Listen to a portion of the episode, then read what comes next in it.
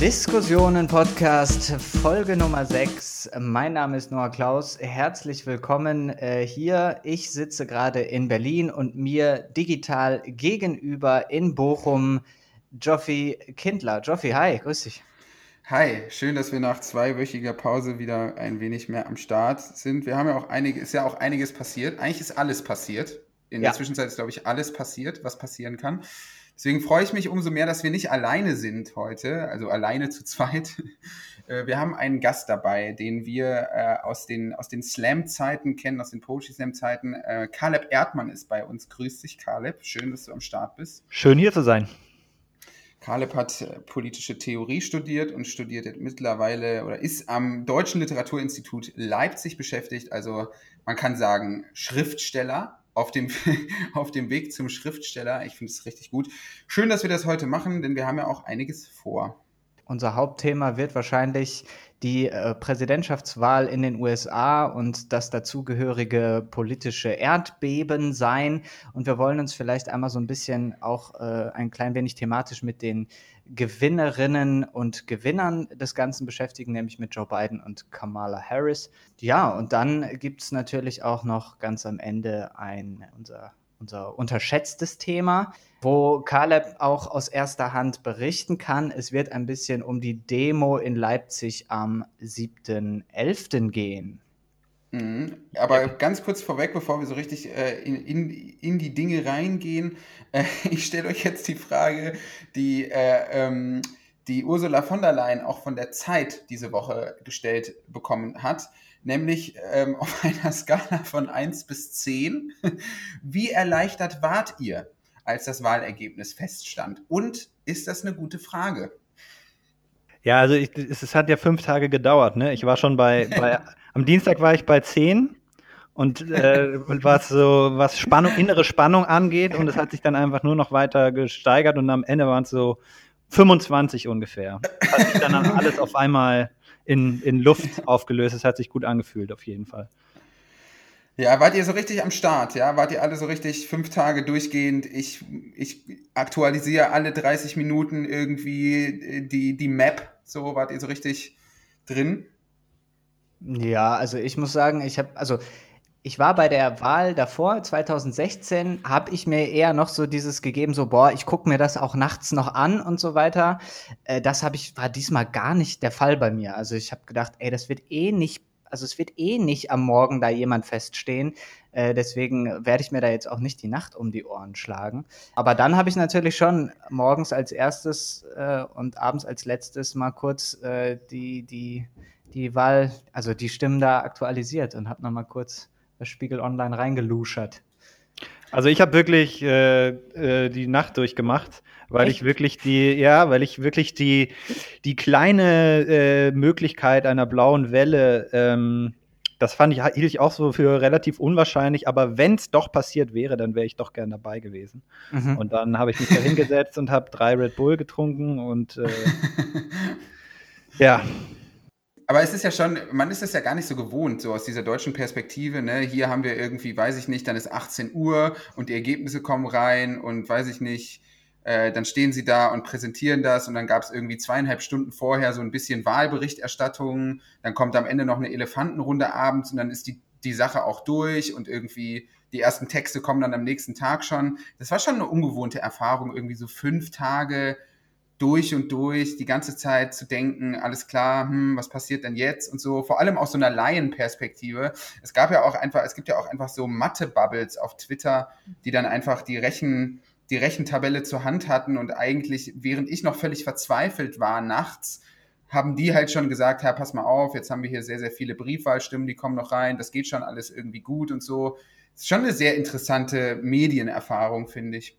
Total. Ich habe ich hab auch ähm, wirklich gedacht, er, er wird es nochmal. Also, weil, weil ich mhm. an dem Abend sozusagen um sechs oder sieben Uhr morgens sah es echt relativ düster aus und dann hat ja, er voll. am nächsten Tag äh, quasi seinen, seinen Sieg ausgerufen und da war ich wirklich so innerlich äh, bereit, ihm das auch zu glauben. Ja, ja, ich ja. auch.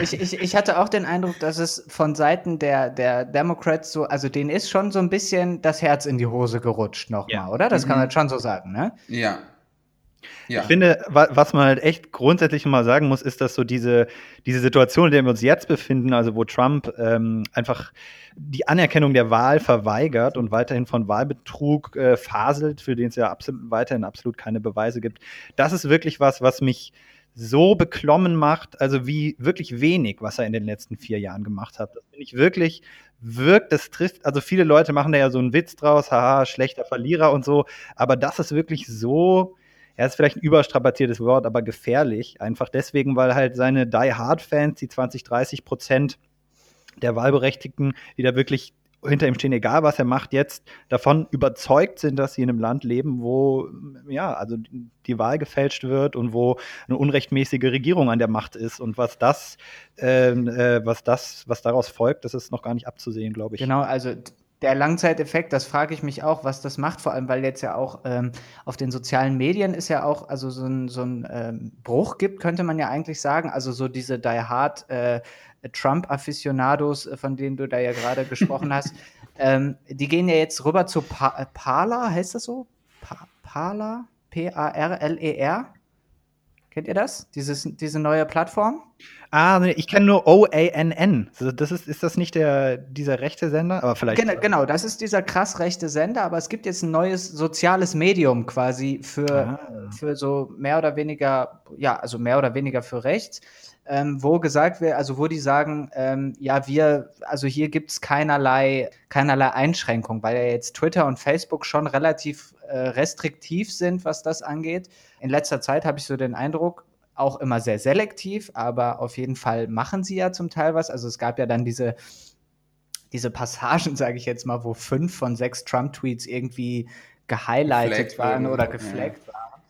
Äh, und mhm. die sagen halt da auf Parler, ich glaube Parler heißt es, ähm, das machen sie halt gar nicht. Und ja, dementsprechend sind auch die Takes da. Kann man also einfach in Ruhe Nazi sein. ja. Das würde man ja wohl noch dürfen, sonntags. Ne?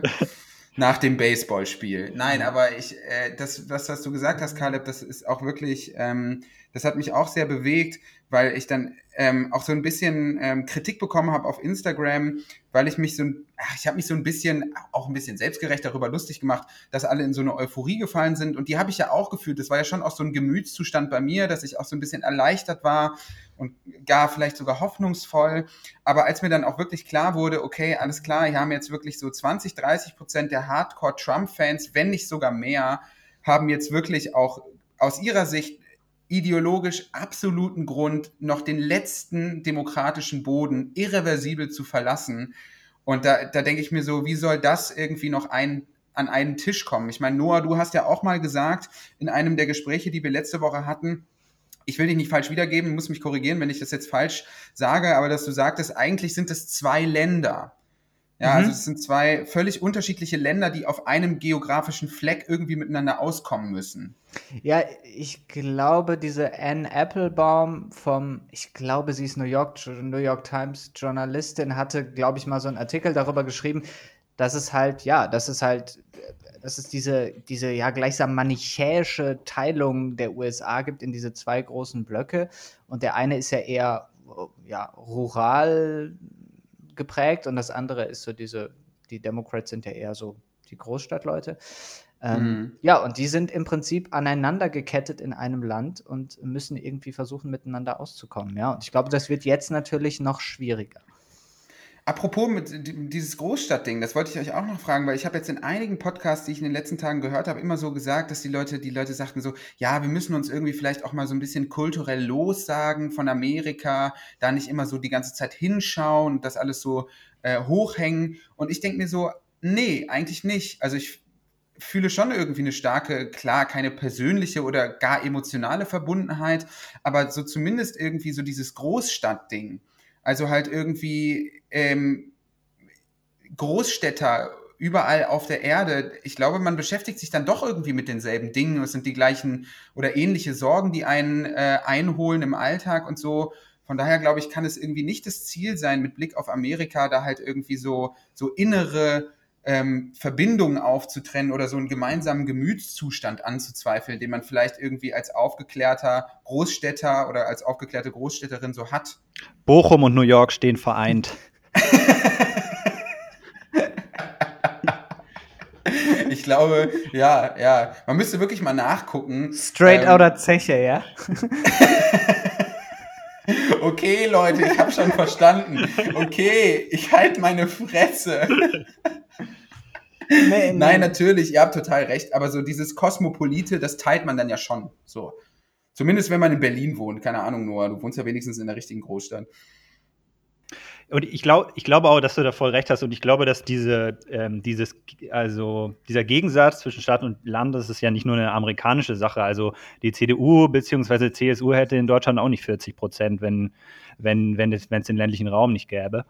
Ähm, mhm. Und ich glaube, da, also die Frage, ob das zwei Länder ist, ich weiß nicht. Also ich würde sozusagen einfach jedes Land einfach als einen Ort äh, begreifen oder als einen politischen Raum, in dem eben gegensätzliche Interessen herrschen äh, sei das jetzt Arbeit und Kapital oder Stadt und Land oder, oder was auch immer.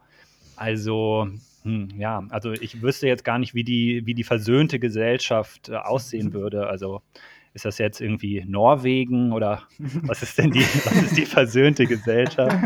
Keine Ahnung, wo ja, alle ja. einfach so reich sind, dass sie sowieso nur rumhängen können und sich nicht streiten. Bhutan, müssen. Bhutan, Leute. Ja, da sind alle so glücklich, ne? Ja, die, die, ja, die messen ja sogar das Bruttoinlandsglück statt das Bruttoinlandsprodukt und ich wünschte, ich würde lügen. Aber das ist wirklich so. Also das, da geht man so richtig krass auf Gemütszustand. Ich glaube schon, dass man, du hast total recht, man muss sich schon irgendwie auch so ein bisschen diese Erzählung einer Gesamtgesellschaft vielleicht ein bisschen ähm, abgewöhnen. Aber eine Sache wollte mich, interessiert mich auch noch. Glaubt ihr, also wir haben jetzt ja so diesen fünf Tage Showdown gesehen. Und glaubt ihr, dass CNN oder anders gefragt, glaubt ihr, dass John King am ersten Abend irgendwie oder am, am Tag des ersten, äh, des, des, der Wahl aufgestanden ist und sich dachte, alles klar, jetzt kommen sechs Tage durchgehend an der Magic Wall stehen und wirklich jedes einzelne County nochmal durchgehen. Also war denen klar, dass das halt irgendwie so wirklich fünf, sechs Tage dauern kann? Oder meinst du, oder meint ihr, dass die auch davon irgendwie so ein bisschen überrascht waren? Es war doch bekannt eigentlich, oder? Dass das passieren würde? Mm, ja, ich glaube, es hatte ja so auch äh, Bernie Sanders hatte ja auch vorher schon, das wurde dann ja danach rausgekramt, dass der in irgendeiner Late-Night-Show auch davor gewarnt hatte, dass es da eventuell Phasen gibt, äh, wo, de, wo das unklar ist, wer jetzt die Nase vorn hat, weil eben erst noch Teile ausgezählt sind. Also diese ganze Corona-Situation hat es ja auch in dem Sinne verändert, dass es halt so lang gedauert hat durch die, durch die, Brief, durch die Briefwahl. Ich glaube, man konnte es absehen, aber das, ist, das dann zu erleben, ist nochmal irgendwie was anderes, glaube ich, oder? Ich glaube auch, mhm. dass die, die Demokraten also oder zumindest die demokratischen Medien äh, bis zuletzt noch mit, vielleicht mit nicht mit einem Erdrutschsieg, aber mit einem sehr viel deutlicheren Sieg, Sieg gerechnet haben. Hm. Also ich, ich kann, ich kann, ich glaube nicht, dass sie, dass sie, dass sie mit diesem sechs Tage Showdown wirklich gerechnet haben. Aber John King wirklich finde ich auch bemerkenswerter Typ, auch auch so diese Ey, Art, wie man sozusagen einfach immer weiterredet, egal was es immer, immer weiterredet und so. Ich habe mich schon gefragt, ob er eine Windel trägt. Das ist wirklich so. aber nein, aber er konnte ja auch dieses Board einfach so problemlos bedienen. Ja, also ich habe lange keinen Menschen jenseits der 50 gesehen, der so souverän mit einem technischen Gerät umgeht. Ich meine es überhaupt nicht böse. Ja. Aber er hat ja wirklich so die Kniffe drauf gehabt. Ich fand das, ich, mir hat es Spaß gemacht, dazu zu schauen. Besser als mein Mathelehrer früher mit der ersten Generation der Smartboards auf jeden Fall. Auf jeden Fall, Mann. Auf jeden Fall. Bei mir haben sie immer mit dem, ähm, einmal die Woche mit dem Adding äh, auf das Whiteboard draufgeschrieben und dann äh, musste es irgendwie für 20.000 eine neue angeschaut. Ich bin in München gegangen. Ja, ja das ist ein ganz normaler Dienstag. Wollen wir mal einsteigen, also in unsere, in, in unsere, in, in unseren Dreiteiler quasi so ein bisschen zur, zur Wahl, Nachbesprechung? Ja, wir hatten uns überlegt, dass wir einmal uns die demokratische, ja, Vice President, Madam Vice President Elect mal anschauen, mhm. Kamala Harris, die ja bekannt ist für ihrem, ja, also sie hat so diesen, diesen Vergleich von Equality und Equity, den macht sie irgendwie ganz stark äh, und hat da im Vorfeld der Wahl auch so ein Video hochgeladen, ähm, das wir mhm. dann natürlich auch äh, verlinken werden. Also grob gesagt ist der Unterschied zwischen Equality der, ähm, also und, und Equity der, dass Equality wäre, die Menschen kriegen alle gleich viel an Unterstützung und Equity ist sozusagen, die Menschen kriegen so viel also sozusagen angepasst an ihre jeweilige Benachteiligung, werden sie unterstützt. Mhm. Ja, sodass am Ende das Ziel ist, die Gleichheit des Ergebnisses. Also, so, also the outcome is the same am Ende, so ungefähr. Ja. Mhm. Also, dass du quasi, wenn du dir das vorstellst, als Laufbahn, dass du nicht nur halt irgendwie alle gleich ausstattest, sondern äh, dass du die, die auch irgendwie aus verschiedenen strukturellen Gründen zurückbleiben, dass du denen auch irgendwie nochmal, weiß ich nicht, extra Vitamine gibst oder so, dass die dann halt. Ja, genau. Also dieses Video ist so ganz interessant, weil, äh, weil es geht darum, dass, dass zwei Menschen so einen, einen Berg hoch sollen und ihnen werden von oben so zwei Seile herunter mhm. ge geworfen oder so, ist nicht ganz klar. Ähm, und äh, die eine Person steht aber viel weiter unten als die mhm. andere und kommt deswegen nicht an das Seil dran. Und kann deswegen den blöden Felsen nicht hochklettern. Kann deswegen den blöden Felsen nicht hochklettern. Und dann gibt es. Den so will man ja hochklettern. genau, man möchte gerne den Felsen hochklettern. und dann wird so, es ist ganz, ganz komisch, dann gibt es so wie so eine Art Erdbeben und dann diese, dann wird diese weiter unterliegende Ebene, wo dann halt die Person zurückgeblieben ist, die, die das Seil nicht erreichen konnte, wird dann so hochgehoben und kann dann eben das Seil anfassen und am Ende sitzen die beiden Menschen oben nebeneinander äh, und können beide den Sonnenuntergang genießen. Man kann sagen, es ist die schlechteste Interpretation vom Sisyphos, die es je gab. ja, und da wird ihr natürlich im amerikanischen Bereich wird ihr dann natürlich direkt der Sozialismusvorwurf entgegengebracht. Was, was glaubt ihr denn, was ist in diesem Bild oder was ist in der Vorstellung von Harris Gleichheit überhaupt? Also was ist, was glaubt ihr, ist so ihr inneres angestrebtes Ziel? Also worauf bezieht sich das? Das bezieht sich ja immer auch auf einen Ziel, Zielzustand. Oftmals ist ja die Kategorie, in der das stattfindet, schon irgendwie auch Arbeit, oder? Ja, und halt auch sozusagen mh, die gleichen Voraussetzungen zu haben, um äh, im kapitalistischen Konkurrenzprozess bestehen zu können, äh, die gleichen Chancen zu haben. Äh, mhm. naja, die, die, gleichen Voraussetzungen. Fair ist ja da immer, finde mhm. ich, so das Stichwort, das ja ähm, glaube ich, auch von Republikanern benutzt wird. Ne? Also sozusagen, dass der mhm. Wettbewerb irgendwie fair oder der freie Markt fair sein soll, ist ja was, was mhm. die Republikaner wahrscheinlich auch sagen würden. Ja. Ähm, deswegen würde ich sagen, ist es einfach nur ein gradueller Unterschied, quasi, ähm, wie sehr man nachhilft, um diese fairen ähm, äh, Grundvoraussetzungen zu schaffen würde ich jetzt sagen. Mhm. Aber dabei, dabei, dabei bleibt quasi der Wettbewerb, dem alle Menschen per se im System ausgesetzt sind, ja auch völlig unhinterfragt in den meisten Fällen. Ne? Sowieso. Also es geht dann eben nicht darum, äh, zu fragen, kann vielleicht halt irgendwie subjektive Gleichheit oder ein, ein Gefühl von Befreiung auch eines sein, welches sich nicht unbedingt auf Kontexte der Arbeit bezieht. So. Ja, das wäre ja dann möglicherweise vielleicht so Sozialismus, dass man, dass man sagt, man ähm, organisiert die Arbeit gesellschaftlich, sodass sie mhm. sozusagen so weit reduziert werden kann, dass sozusagen mehr Zeit für, für Freizeit, äh, Philosophie, sonst was bleibt. Mhm. Aber hier, äh, da, darum geht es ja also nicht, oder? Also da habt ihr ja recht, wenn ihr das so, so analysiert, dass es sozusagen eher darum geht, dass man nur einen kleinen Vorsprung im, im Marathon hat, aber da, ob man den Marathon laufen will oder nicht, ist ja überhaupt nicht im Game. Ist nicht ja. auf dem Tisch, ob man ihn laufen will oder nicht. Man, man, muss ihn laufen. Genau, der Felsen halt eben, den man ja. hoch muss. Genau. Wo man ja. sich ja auch mal fragen kann, will ich das überhaupt? Also will ich eigentlich mich, mich diesem Wettbewerb aussetzen? So. Aber klar, ne, äh, ich meine, das ist, das ist oftmals eben keine freie Entscheidung, denn wir müssen natürlich alle äh, uns an das System anpassen, auch in gewisser Weise, um ökonomisch überleben zu können. Das ist ja so ein bisschen die große Schwierigkeit, dass äh, selbst Menschen, die auch Systeme überwinden wollen, also kapitalistische Systeme überwinden wollen, sich trotzdem an das System anpassen müssen, um nicht arm zu sein. Ja, absolut. Und man kann ja auch sagen, man könnte ja dann auch, was weiß ich, zum Beispiel irgendwelchen ähm, Gewerkschaften ähm, oder Betriebsräten vorwerfen, dass sie eigentlich nur die, äh, die, die unhaltbare Situation von Arbeitern ein bisschen, bisschen besser machen wollen, sozusagen. Mhm. Aber das ist natürlich trotzdem bitter notwendig so. Ne? Also man darf dann auch Klar. in so einen Zynismus verfallen, zu sagen, wofür das alles. Also es ist natürlich schon besser, wenn man wenn man nicht den ganzen Marathon rennen muss, obwohl man oder nicht den ganzen Felsen hochklettern muss, obwohl man eigentlich die schlechteren Voraussetzungen hat. So.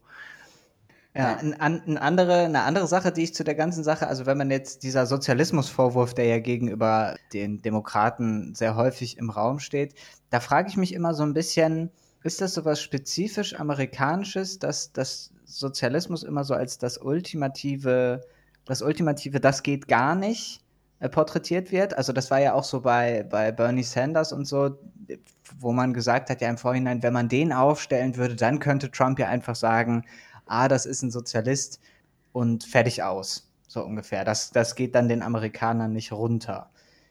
Mhm. Würdet ihr sagen, das ist so eine, so, eine, so eine Art, die haben einfach nur ein Problem mit dem Etikett, aber wenn man es denen auseinandersetzen würde, wären sie dafür? Also du fragst quasi danach, dass, dass, dass, dass, das, dass das Wort so triggert, aber das Konzept dahinter vielleicht durchaus bei der einen oder anderen Person verfangen würde. Das ist die Frage, ne? Also mit dem Sozialismus jetzt. Ja, genau. Also ob, ob das denen wirklich widerstrebt äh, für ihr, für ihr, also in ihrem ganzen Ethos, den sie da, den sie da hochhalten, oder ob das einfach im Prinzip wirklich nur dieses Wort wie so eine Vogelscheuche funktioniert ich kann einmal kurz noch, ich wollte noch einen Tweet von Paul mhm, Krugman, bitte. der ja auch bitte. in der New York Times äh, immer äh, sehr, sehr schreibt, Ökonom, der immer sehr viel, sehr viel Gewicht, seine Stimme hat immer sehr viel Gewicht und der schreibt, The more I look at this election, the less I imagine I, under, I understand. Florida was a surprise Trump triumph and also voted to increase the minimum wage to $15. Uh, California is very liberal and voted to let Uber and Lyft keep treating their employees as independent contractors with no benefits. Also dieses komische, ne, in Florida wählen die Leute Trump und haben irgendwie keinen Bock auf die Demokraten. Also jetzt nicht alle, aber halt eben dann doch die Mehrheit. Aber nee, Mindestlohn finden wir super. Und Kalifornien, mhm. so das super super Demokratenland. Ja, nee, nee. Ne? Wenn du Uber-Fahrer oder Uber-Fahrer bist, äh, lass dich ruhig hier knechten. Da haben wir keinen Bock drauf, dass du jetzt wirklich angestellt wirst. Das ist irgendwie komisch, oder? Also ich, ich blick da auch nicht mehr ganz durch. Ja, wobei man natürlich sagen muss, dass die Überschneidung ja nicht so super groß sein muss. Ne? Also sozusagen, wenn die Leute für den Mindestlohn in Florida stimmen und sagen wir mal äh, 54 Prozent für Trump, dann kann es auch sein, dass die Überschneidung nur 4, 5 Prozent beträgt oder so.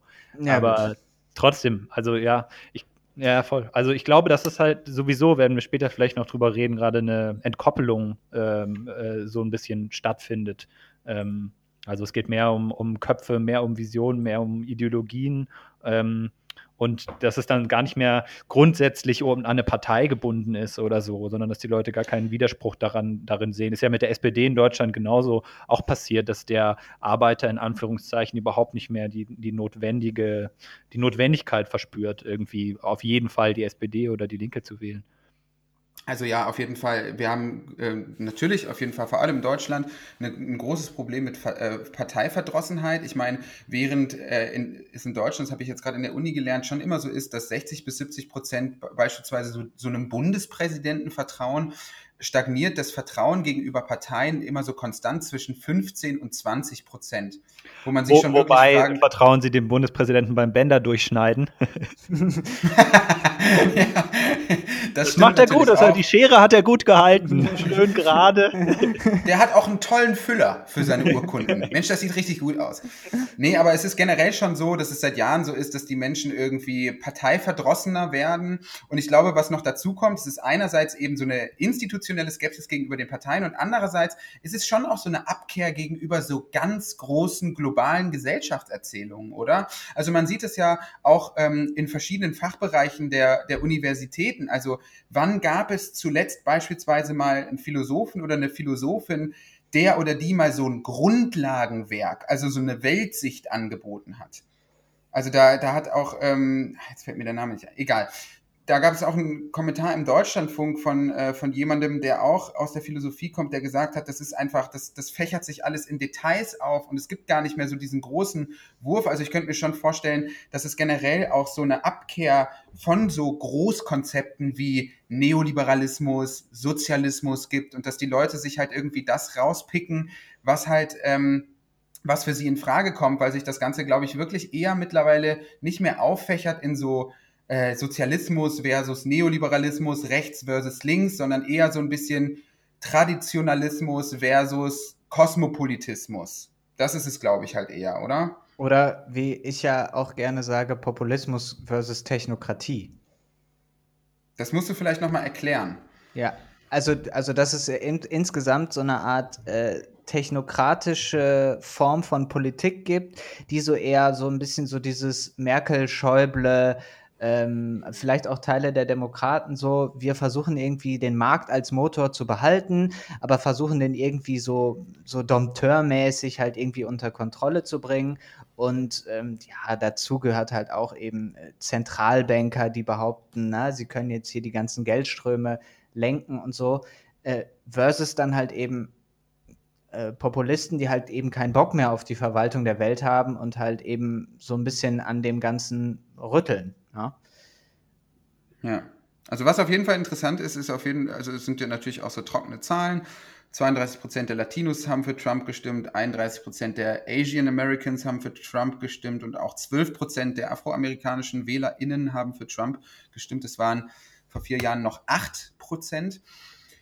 Das ist ja auch mal eine interessante, also eine, eine interessante Geschichte, ne? weil man uns ja schon irgendwie in den letzten vier Jahren gerade in linken Kreisen eigentlich war, weismachen wollte, ja, hier die, die alten weißen Männer wählen Trump und der Rest irgendwie nicht so richtig. Das äh, ist ja auch irgendwie so eine doch auch gängige identitätspolitische Erzählungen. Und es scheint dann doch komplexer zu sein. Also ne, bei, bei, den, bei den Leuten, die in Florida sind und ähm, irgendwie Kubaner sind, so, da versteht man das ja noch, dass die so ein richtig, dass die so richtig Schauer bekommen beim Wort Sozialismus oder bei Links generell und so. Aber es sind schon irgendwie interessante Zahlen, finde ich. Ja, ja, voll. Also diese, diese Kluft, die er, die er da anspricht, auch zwischen, die er da anspricht zwischen ähm, Stadt und Land und vor allem auch zwischen gebildet und ungebildet, was ja eigentlich ja. Ähm, auch so ein bisschen so eine, so eine Chiffre für äh, Reich und Arm ist ähm, die wird halt immer wichtiger. Und das sieht man eben dabei, dass mehr ähm, Schwarze, mehr Latinos äh, Trump gewählt haben oder er eigentlich Stimmen da hinzu gewin gewinnen konnte. Und eigentlich viel wichtiger war diese, diese Kluft von ungebildet gebildet und dass selbst ungebildete ähm, äh, schwarze Menschen oder äh, migrantische Menschen ähm, äh, äh, mehr und mehr Trump wählen. Und das ist eine also eine, eine äh, gewählt haben jetzt. Und das ist eine mhm. äh, erstmal nur eine äh, Tendenz, glaube ich. Ähm, also es ist natürlich, haben 70 Prozent der, ähm, der, der, der Schwarzen und anderen ähm, ähm, Migrant, Leuten mit migrantischem Hintergrund die Demokraten gewählt, weil sie auch einfach sonst dumm wären. also das ist mhm. völlig selbstverständlich. Aber ähm, dieser äh, Faktor Klasse ähm, äh, hatten im, also spielten immer größere Rolle, das glaube ich auch. Und, und ist auch, natürlich und, halt, ja, bitte, nur. Ja, und du würdest auch sagen, und, also, nee, oder anders, ich formuliere es als Frage. Glaubst du, die Demokraten sind sozusagen auf dem falschen Dampfer, wenn sie das Thema Rasse oder, oder Racism so stark in den Vordergrund rücken, anstatt das Thema Klasse? Das wollte ich auch wissen. Ja, ähm, ich weiß nicht. Also ich, idealerweise kann man es verbinden, so, ne? Also ich glaube halt, mhm. halt, dass äh, äh, Sanders zum Beispiel jemand war, der ähm, einerseits natürlich dieses, dieses Klassenthema sehr stark gemacht hat, der, dem aber andererseits eigentlich von dieser ganzen äh, ja, Identity Politics Klitsche auch zugejubelt wurde. Also das mhm. war ja mhm. total interessant, dass er das eigentlich geschafft hat, ähm, das zu verbinden. Ne? Also dass eigentlich sowohl Leute, die aus dem klassischen Arbeiterspektrum oder aus dem, äh, was weiß ich, äh, linken sozialbewegten Spektrum und eben diese ähm, neue identitätspolitische Linke, das verbunden, mhm. also das zu verbinden so. Und ich glaube, dass es bei Biden und, und Kamala Harris aber da habt ihr vielleicht recht. Also das ist da, das ist vielleicht irgendwie zu sehr in diese Richtung gegangen. Ich habe in dem Zusammenhang, fand ich ganz interessant, äh, John Kasich, heißt er John, ja, oder? Mhm. Ähm, der Republikaner, äh, ein wichtiger Republikaner, der äh, aber Wahlkampf für Joe Biden gemacht hat. Der hat auch auf dem äh, letzten Parteitag gesprochen, der, äh, der, der Demokraten, äh, kurz vor der Wahl. Und ähm, der hat eben gesagt, dass die, dass sozusagen Biden deswegen nur so knapp gewonnen hat, weil er sich zu sehr sozusagen nach links orientiert hatte und zu viel auf die Radical Left geschaut hatte. Und da habe ich mir auch gedacht, was für ein Unsinn. Also genau das Gegenteil ist der Fall, dass sie sich sozusagen zu sehr in die Mitte äh, bewegt haben und sich zu sehr sozusagen mit so äh, Repräsentationsfragen, Identity Politics Fragen ähm, mhm. geschmückt haben und eben die, die strukturellen Fragen so gut wie gar nicht angerührt haben oder vielleicht nur in, in, in Worten, wo aber auch überhaupt gar nicht klar ist, ob, ob jetzt da irgendwelche konkreten Taten folgen. Also den Eindruck habe ich auch schon, das muss ich wirklich sagen, also dass identitätspolitische Politik, die auch im Wahlkampf viel gemacht wurde, generell Klassenfragen zu sehr außen vor lässt und, und das war ja der zweite wichtige Punkt, den du angesprochen hattest, es ist natürlich auch eine, eine politische Theorie, die extrem elitär ist.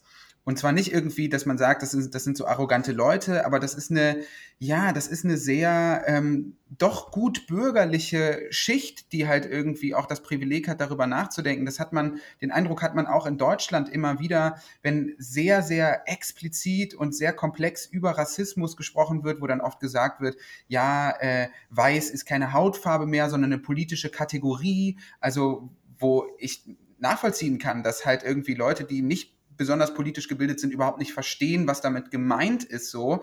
Also ich glaube, das ist auch schon eine Politik, die eben genau solche Leute, die zu Trump rüberrennen und die eben auch nicht weiß sind, das, das holt die gar nicht mehr ab. Ich meine, du siehst ja die WählerInnenwanderung in Deutschland auch. Die Leute überspringen quasi so einen konservativen Zwischenschritt. Super viele Leute gehen von der SPD zur AfD. Und mhm. das ist halt total interessant. Aber glaubst du, man kann das wirklich, also da wird sich ja immer dagegen gewehrt, dass man das, der, dass man das sozusagen dem, ja, ich sag jetzt mal, dem universitären kulturlinken Spektrum ankreidet. So im Sinne von also ihr kümmert euch hier wirklich nur um so hohe, abgefahrene, äh, ja, irgendwie Critical Whiteness Theorien und deswegen geht der Arbeiter irgendwie rüber. Also ich finde, es kann ein Effekt sein und in den USA ist das ja auch an, am Campus irgendwie sehr, sehr stark, so wie ich das immer mitbekommen habe. Aber das jetzt, das jetzt nur darauf zurückzuführen, finde ich auch immer so ein bisschen. Auf gar keinen Fall. Nee, nee, also, nee, das, also das die ist Linke ist nicht, nicht schuld an Trump oder an der AfD. Also das würde ich, nee, nee. Würd ich irgendwie ah, auch nicht sagen. Also schuld Als ob Rassisten Linke brauchen, um rassistisch zu sein. Ja. Also es kann vielleicht irgendwie ein Faktor sein, aber ich glaube, wenn man, wenn man das irgendwie nur darauf beziehen will, dann macht man es sich irgendwie auch ein bisschen leicht. Es ist eher, glaube ich, richtig, es, ja. es ist eher das Problem, dass, dass ähm, ja, also dass natürlich so eine Lücke aufgemacht wird, wenn man die Leute nicht gegen die, gegen die ja, Verwerfungen eines, einer, eines globalisierten Kapitalismus irgendwie schützt. Ne? Ich mhm. glaube, die Leute, das war eben auch ein Faktor daran, dass man sich ja jetzt fragen kann die ganze Zeit, oh, warum wählen jetzt nach den vier Jahren Trump, warum wählen die Leute das immer noch, wie können sie und so und es sind eigentlich alles Bestien und was weiß ich nicht. Also da werden ja teilweise wirklich schwerste Kategorien rausgefahren. Ähm, und ich mir denke, ja, es gibt, ich glaube, einige sind aber auch wirklich rational in dem Sinne, dass sie wirklich also ich sage jetzt mal rational, in dem Sinne, dass sie sozusagen sagen, naja, der hat diesen Protektionismus betrieben, der hat zumindest offiziell versucht, also äh, irgendwie den Chinesen da den einen oder anderen Dollar aus der Tasche zu ringen und irgendwie dem amerikanischen Farmer wieder in die. Das mag auch alles gelogen sein von Trump, aber sie kriegen, glaube ich, das Gefühl, ah, hier versucht jemand ein bisschen die alte Welt wiederherzustellen oder wenigstens gegen diesen gegen diese Art von Globalisierung vorzugehen, die mir das Leben vermiest, so ungefähr. Ich, ich glaube, ja, es ist weniger. Ja, ja bitte, Kaleb. Ich glaube, es ist ja auch nicht mal alles gelogen. Also ich meine, Trump hat ja die äh, Steuern äh, runtergesetzt für Mittelständler und Großverdiener. Und äh, die sind natürlich dankbar. Und ich glaube auch, dass das viel zu selten gesehen wird. Ich sehe das genauso, wie du es beschrieben hast, nur die Leute schlagen die Hände über dem Kopf zusammen. Wie kann man nur, wie kann man nur? Aber also, dass die Leute nach ihrem, ihrem Geldbeutel und ihrer eigenen ähm, Situation wählen, gerade in der Zeit, die so prekär ist, wo so viele Leute von Abstieg be bedroht sind, ja, Prekarisierungsängste vorherrschen. Selbstverständlich wähle ich, wähle ich den Typen, der mir im Zweifel ermöglicht, meine, äh, mein Haus abzubezahlen und nicht irgendwie. 100 Prozent. Äh, Experimente, Voll. selbst wenn ich nur glaube, dass das Experimente sind, die beiden davor hat, was sie natürlich tatsächlich nicht sind. Hm. Ähm, aber ja, das stimmt total und ich meine, wenn sich deine Welt um dich herum halt in den letzten 10 bis 15 Jahren so krass unübersichtlich verändert und wandelt, wie das Globalisierung und Kosmopolitismus nun mal mit sich bringt, du gleichzeitig aber halt zu den Bildungsverlierern gehörst, ob das jetzt in Amerika ist oder in Deutschland, natürlich wird dann Geld und Einkommen nochmal zusätzlich zu einem Sicherheitsfaktor. Ja, und dann spürt man das natürlich, die Politik spürt man im eigenen Geldbeutel und so wählt man dann auch. Ich kann das nachvollziehen. Wobei, also ich muss auch noch dazu sagen, ich habe ja gedacht, dass trotz, also dass diese ganze, dass diese ganze Logik am Ende übertroffen wird von Corona in den USA. Ich habe wirklich gedacht, okay, 2020 bricht Trump das Genick und hat es ja wahrscheinlich irgendwie auch, aber ich habe, hätte gedacht, dass sozusagen der, der, der, der, das Urteil der Wähler nach diesem, nach diesem Corona Desaster, kann man ja so sagen, äh, einfach Herrscher, harscher ausfallen würde. Das war. Aber ist es schon auch gewesen? Ist es schon auch gewesen? Also Corona war, soweit ich das überblicken kann, dazu was ihm das Genick gebrochen hat dann letztlich. Also ich glaube, ja. wenn Corona nicht gewesen wäre, dann wäre das wirklich, wirklich, wirklich knapp geworden. Und von daher hat auch, ist auch kein Genick gebrochen. Also ich meine, was Trump sich am Ende immer wieder auf die eigene Fahne schreiben kann, und das wird er bestimmt auch tun, wenn sie ihn irgendwann aus dem Haus rauszerren, wird er immer wieder sagen, hey Leute, noch nie hat jemand von den Republikanern so viele Stimmen auf sich vereint wie ich. Eigentlich habe ich hier gewonnen. So. Ja, äh, selbst wenn er sich irgendwann eingestehen sollte, dass er halt die Wahl nicht gewonnen hat, aber trotzdem ist er aus republikanischer Sicht ja durchaus Gewinner. Also ich glaube nicht, dass die Republikaner jetzt so den Eindruck hatten, oh Gott, das ist ja völlig schief gegangen. Puh, jetzt müssen wir aber mal zurückkehren zur gemäßigten Politik und so. Nee, absolut nicht. Also die, er hat auf jeden Fall, er hat zwar kein, kein demokratisches Mandat, aber er hat auf jeden Fall insofern ein Mandat, das er in fast allen demografischen Wählergruppen zulegen konnte. Das ist schon ja. bemerkenswert, das wird schon vergessen, also in dem ganzen Aufatmen jetzt gerade. Wollen wir mal zurückkommen zu Harris, weil wir wollten ja noch ein bisschen über, ähm, über unsere Vice President Elect oder was heißt unsere, über die Vice President Elect sprechen, weil sie ja stark irgendwie auch als Figur gefeiert wurde. So ein bisschen Rising Star mäßig. Ne? Sie hat ja auch einige gläserne Decken durchbrochen, wie man so schön sagt. Sie ist irgendwie äh, die, die erste schwarze Frau mit ähm, indigenen Wurzeln und so als, als neue Vice President. Das ist schon krass, wie sehr sich dieser Gemütszustand auch an ihr festgemacht hat in den äh, ersten Tagen nach der Wahl, oder? Ja, warte mal kurz, indigen, du mal, also. Ach, ja, ja, sorry, sorry, äh, ja. In, indisch, jamaikanisch. Ja, ja, ja, ja, ja, ja, klar, klar, klar, klar. ja, voll. ja, ja, ja, ja. Versprecher, sorry. Aber ja, die Frage bleibt die gleiche. Es ist schon irgendwie ein starkes Symbol. Harris ist schon ein starkes Symbol, oder? Ja, also ich habe, ich krieg auch so hier aus meinem äh, äh, ja, ich habe eine Bekannte, die äh, ursprünglich Amerikanerin ist und eben auch äh, indische Wurzeln hat. Und die hat das auf jeden Fall, auch bei der hat es total, die hat gesagt, boah, endlich mal jemand so, wo, wo sie dann halt auch sich persönlich repräsentiert fühlt äh, und wo sie also wo sie dann so ein, so ein Vorbildfunktion hat. Und da gibt es ja viele Leute, die dann halt da schnell reingegrätscht kommen und sagen, ja, hier, äh, ah, das ändert überhaupt nichts an den Strukturen und so. Ähm, aber ich muss auch sagen, klar, man sollte das, also ich finde, man sollte das natürlich nicht überbewerten, aber ich finde, man kann auch einfach mal diesen Triumph lassen, oder? Grundsätzlich ja, also total. Und ich habe mich auch gefreut und ich finde es auch irgendwie schön, das ist ja auch eine interessante Biografie und die hat ja auch schöne Seiten, diese Biografie. Aber ich finde, es hätte auch beides gehen können. Ja, also ich beziehe mich da immer so ein bisschen auf diesen Spruch, der dann oft danach kam, wenn, wenn, wenn sie es geschafft hat, dann können es alle schaffen. Das ist irgendwie das Zeichen für alle, äh, für alle Frauen, für alle schwarzen Frauen, alle schwarzen Mädchen, ihr könnt es jetzt schaffen und so. Und ich dachte mir so, als ich das gesehen habe, ja, ich verstehe so diesen Gemütszustand sehr gut. Und ich dachte mir, Warum hat sie nicht gesagt, also ne, ist jetzt Meckern auf hohem Niveau, ich richte ja. das jetzt nicht an sie und so, ja, also nicht falsch verstehen, aber sie hätte ja beispielsweise auch sagen können, ja, guck mal hier, ich bin jetzt hier die erste schwarze Frau als Vice President elect äh, der Vereinigten Staaten oder in der Geschichte und das zeigt vor allem, es können nicht alle schaffen. Und ich will mich dafür einsetzen, dass das halt rein theoretisch möglich ist. Also das hätte es ja gegeben. Also es gibt ja beispielsweise auch so diesen Vorbildstatus und diese Ikonisierung und gleichzeitig die Möglichkeit, aber eben nicht so diesen neoliberalen Take zu verfolgen im Sinne von, das ist jetzt der Beweis, Leute, ihr könnt es alles schaffen, sondern vielleicht eben zu sagen, ja, es ist eben, es ist eben schon so, dass ich einen Weg gegangen bin, der vielen anderen Menschen verstellt bleibt. Aber klar, Was man dazu auch nochmal sagen kann, also ich, ich, ich finde auch, mich, mich trifft das auch total. Ich finde das auch so geil in den, oder also das ist, berührt mich emotional. Ich finde es in den USA auch immer so geil, wie das immer, du hast es ja schon angedeutet mit dem The Little Girl in front of the TV. Es ist ja eine, mhm. eine Narration, die, die, die, der sich Clinton auch bedient hat, so The Little Girl in front of the TV, so das kleine Mädchen vor dem Fernseher, das endlich sieht, da kann ich mal hin und so weiter. Ja. So, das finde ich schon, das gefällt, gefällt mir schon auch sehr gut und ich finde, da muss man auch uneingeschränkt sagen, das ist toll, dass es möglich ist und möglich war.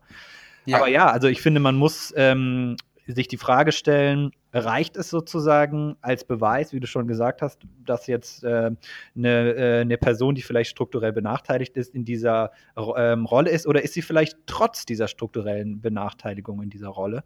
Mhm. Und ähm, könnte man nicht vielleicht auch drüber nachdenken? Ich meine, ihre Eltern sind, sind beide an der, an der Uni. Der, der Vater lehrt in Berkeley, die Mutter an der Uni in Kalifornien. Kalifornien. Also, das sind ja noch mehr Faktoren. Sie kommt aus einem akademischen Haushalt, sie kommt aus einem sehr wohlhabenden Haushalt und so weiter. Mhm. So, das spielt natürlich auch nochmal ähm, noch bedeutend rein.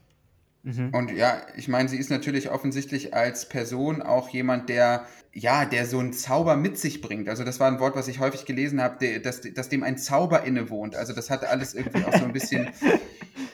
Muss, muss da nochmal die deutsche Romantik rausgeholt werden? Allem Anfang.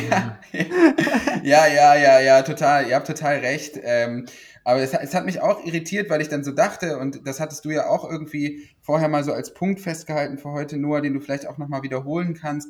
Ähm, ich glaube nicht, dass beispielsweise die Leute bei Angela Merkel diesen Zauber so beschreiben. Ja, also so dieses, oh, geil, wir haben endlich mal irgendwie eine Frau an der Spitze und so. Also das scheint ja irgendwie dann doch schon auch nochmal andere Fragen mit sich bringen, äh, mit sich zu bringen, wenn jemand so zur Heldin für so eine Generation und auch vor allem für so eine Instagram-Generation wird. Ja, ja, also ich habe jetzt nochmal in dem Zusammenhang, habe ich auch extra nochmal meine Partnerin gefragt, äh, ja, wie war das denn, als Angela Merkel 2005 an die Macht gekommen ist in Deutschland, also nicht an die Macht, aber ne, also äh, Bundeskanzlerin geworden ist? Hattest du da so dieses Gefühl, so, wuh, yeah, warst du das Girl in front of the TV, so ungefähr? Und sie meinte halt einfach, äh, nö. Nee. also, da, also ich finde das schon interessant, dass so Frauen wie Angela Merkel oder Jacinda Ardern in Neuseeland, die ja wirklich anscheinend da einen Top-Job macht, ähm, mhm. dass die, ja klar, die Länder sind natürlich auch kleiner, die USA sind natürlich immer der große The City on the Hill und so. Aber ich finde es trotzdem interessant, dass diese Frauen in diese Kategorie weniger, also dass die nicht so krass als Vorbildfunktion funktionieren können, wie es eine Kamala Harris anscheinend kann. Ja, ich glaube, da kann äh, Andreas Reckwitz mit seinem Begriff des Singulums ganz gut weiterhelfen. Also, dass halt diejenigen Menschen in der Öffentlichkeit halt stark rezipiert werden und äh, irgendwie als Vorbild dienen, als Role Model dienen, die auch in gewisser Weise singulär sind oder sich halt oder singulär performen so. Und ich glaube, Angela Merkel ist halt irgendwie auch eine Pragmatikerin Mhm. Ähm, klar, Angela ja. Merkel hat jetzt auch einen Podcast so, aber du findest jetzt halt nicht irgendwie den hochgradig aufbereiteten Instagram Live-TV-Schnipsel von Angela Merkel, wie sie irgendwie nochmal äh, ihre Community grüßt oder so, ja. Und ich glaube, das macht dann den Unterschied einfach. Ja, sie ist auch einfach ein anderer Typ Politikerin. Ne? Also ja. das hat vielleicht gar nicht so viel, ja, also damit zu tun, ob sie jetzt männlich oder weiblich ist, sondern es ist halt einfach so, ja, also es ist vielleicht der, der Politikstil oder der Politiktyp, der, und vielleicht ist es auch schwer zu, zu, zu vergleichen.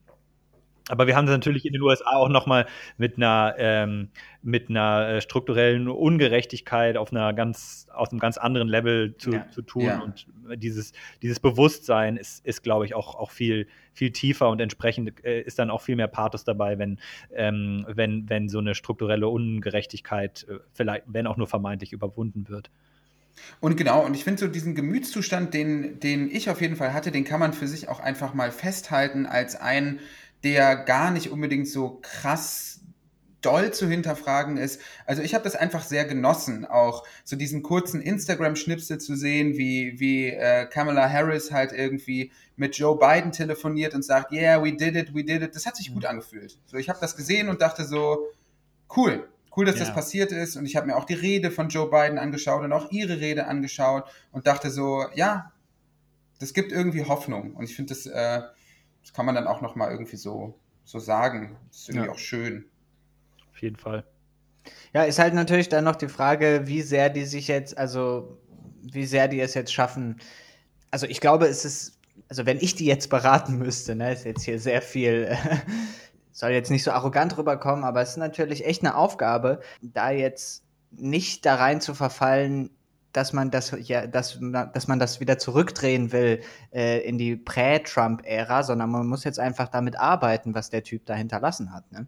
Ja. Mhm. ja, die Arbeit muss jetzt anfangen und da ist eben halt auch die Frage, ob Kamala Harris da die, die richtige Person ist. Es, sie wird ja auch oft ähm, kritisiert, weil sie in ihrer äh, Funktion als Attorney General in Kalifornien ähm, eigentlich nicht so wirklich äh, äh, für eine Polizeireform gestanden hat. Also ich habe jetzt einen Artikel gelesen, da war von Baby Steps die Rede, also Babyschritten, die sie da in mhm. Richtung einer Polizeistrukturreform gemacht hat. Aber eigentlich eher, also sozusagen gerade auch die Black Lives Matter Community sagt ja oft auch, a cop. Ne? Also ja, und sie hat ja auch, sie hat ja auch die Verurteilungsquote in ihrer Zeit da richtig ja, krass in die Höhe genau, schnellen ja. lassen, wo vor allem, also wovon halt auch vor allem irgendwie schwarze Menschen betroffen waren. Und was man wirklich sagen muss, sie war von Anfang an auch finanziell unterstützt, die Kandidatin vom Silicon Valley.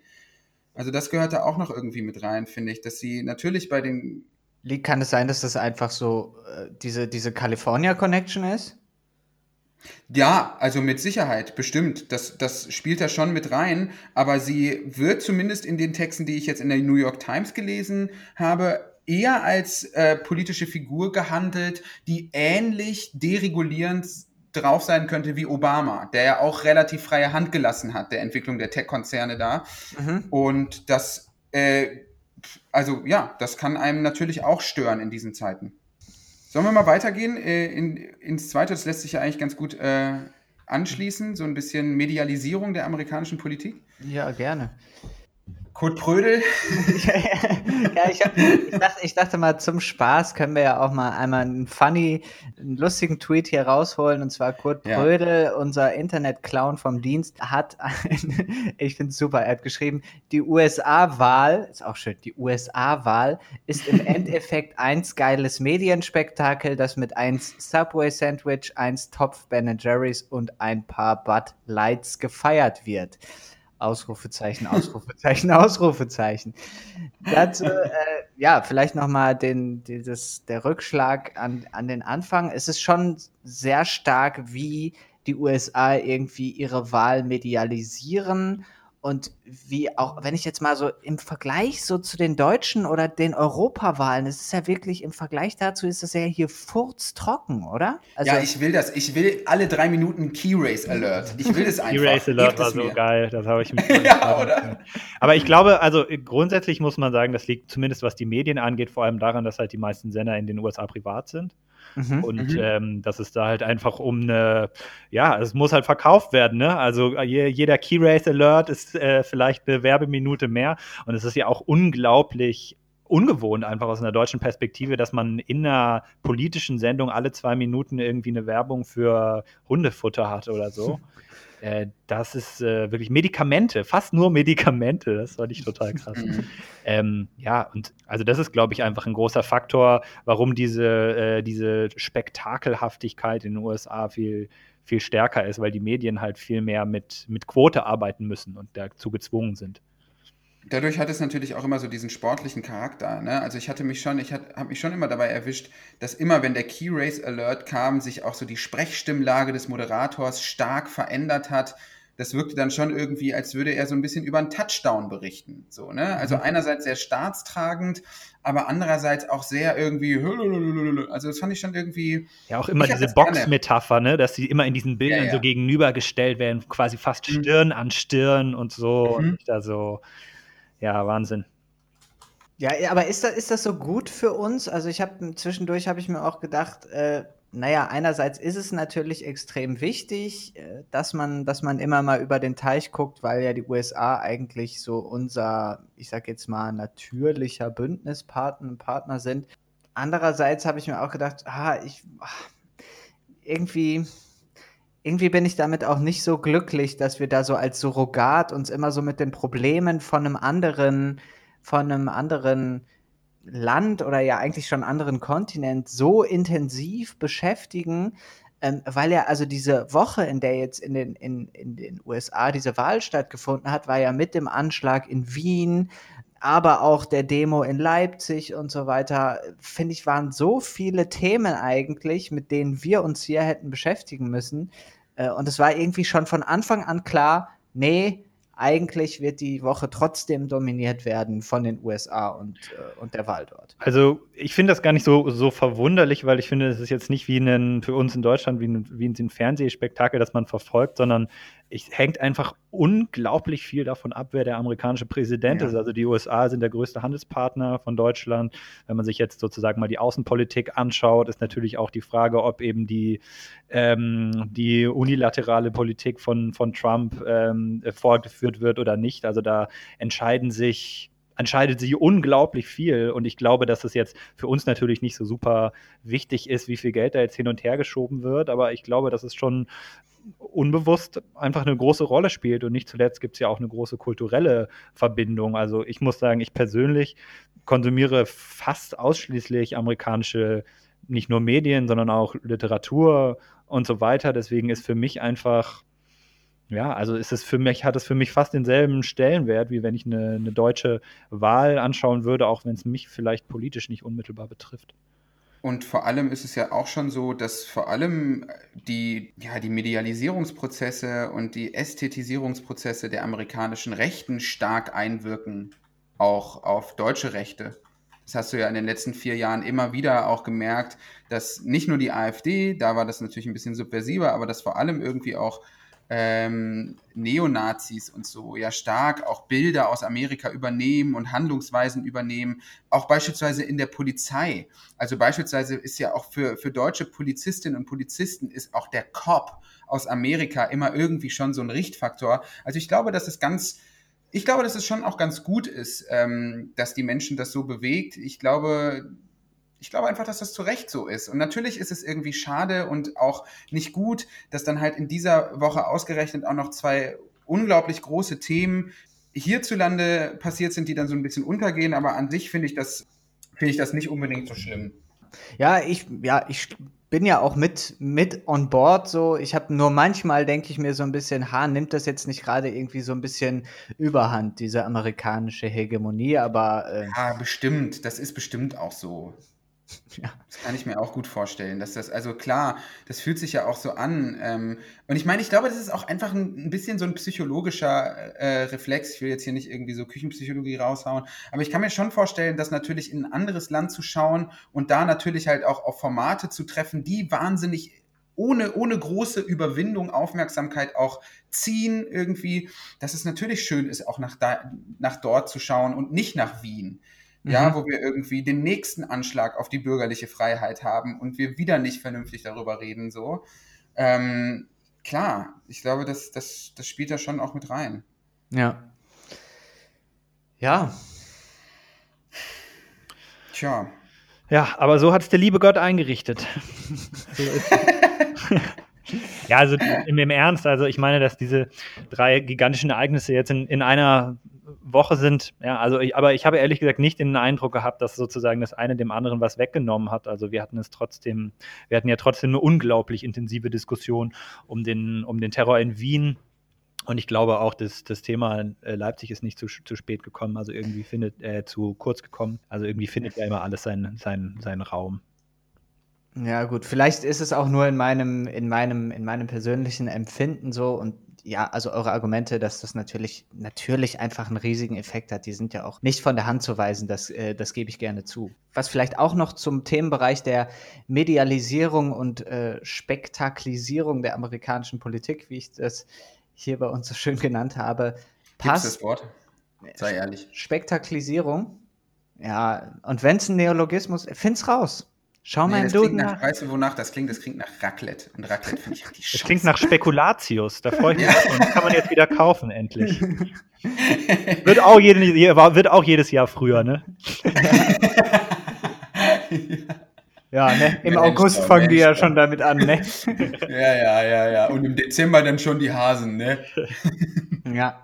Äh, nee, und zwar, das, das ist ja, dass ja diese Wahl auch, wir hatten es gerade schon so ein ganz kleines bisschen, wie als so eine neue Niederlage der Demoskopen gewertet wird. Ne? Also, dass ja wieder und nochmal äh, die vorherigen Umfragen, die ja, also ich hab, kann mich erinnern, bei Zeit Online über Tage stand da ja 87-prozentige Chance für Joe Biden zu gewinnen.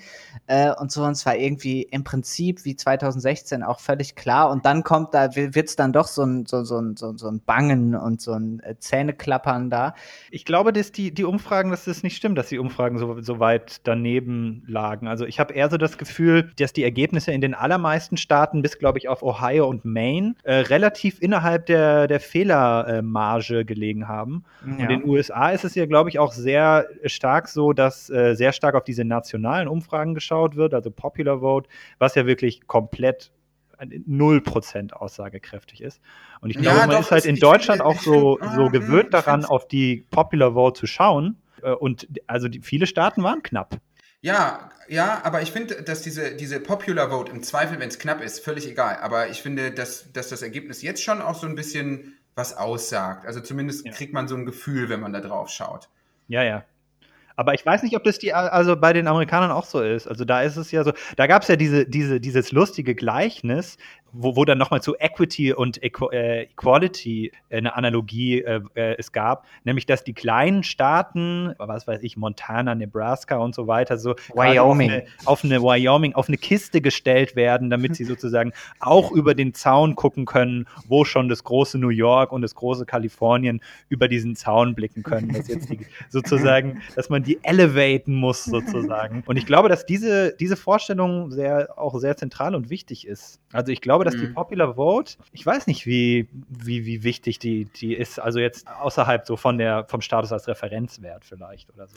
Ja, ich glaube, grundsätzlich haben wir also habe ich in dieser ersten Wahlnacht einfach gedacht, okay, alles klar, alle haben sich total geirrt und je länger die Auszählung geht, desto eher nähert es sich an die Prognose auch an. Aber ich habe jetzt auch in der Jungle World einen Text gelesen vom, von einem der Wahlkampfstrategen des beiden Wahlkampfs, der auch nochmal gesagt hat, dass sie schon mit einem deutlicheren Ergebnis gerechnet hätten und so. Und er führt das irgendwie so zurück auf den sogenannten Bradley-Effekt. Den kannte ich vorher nicht. Und es geht zurück auf Tom Bradley. Ich glaube, das ist ein afroamerikanischer Senator. Und ähm, anhand dessen, der war in den Vor, in den, das ist schon einige Jahre her, 20, 30 Jahre ist das her, und der lag in diesen ähm, Umfragen vorher sehr weit vorne und das Wahlergebnis war dann wirklich insanely anders. Und das hat man sich eben damals so erklärt, ähm, dass quasi die Leute in Meinungsumfragen eher sich nach dem orientieren, was so sozial erwünscht ist oder sozial unerwünscht ist. Und klar, dann bei Trump könnte man das natürlich auch so ein bisschen umkehren, dass die Leute quasi in den Meinungsumfragen noch so, so eine soziale Verpflichtung im Hintergrund oder im Hinterkopf haben, im Sinne von, nee, einen Rassisten wählt man nicht. Und dann in der, bei der Wahl dann an sich irgendwie, in der Wahlkabine ist es ihnen halt scheißegal, weil es sieht ja niemand. Wie Gregor Gysi bei einem PDS-Wahlkampfslogan ja mal sagte, wählen Sie doch die PDS. Es sieht ja keiner.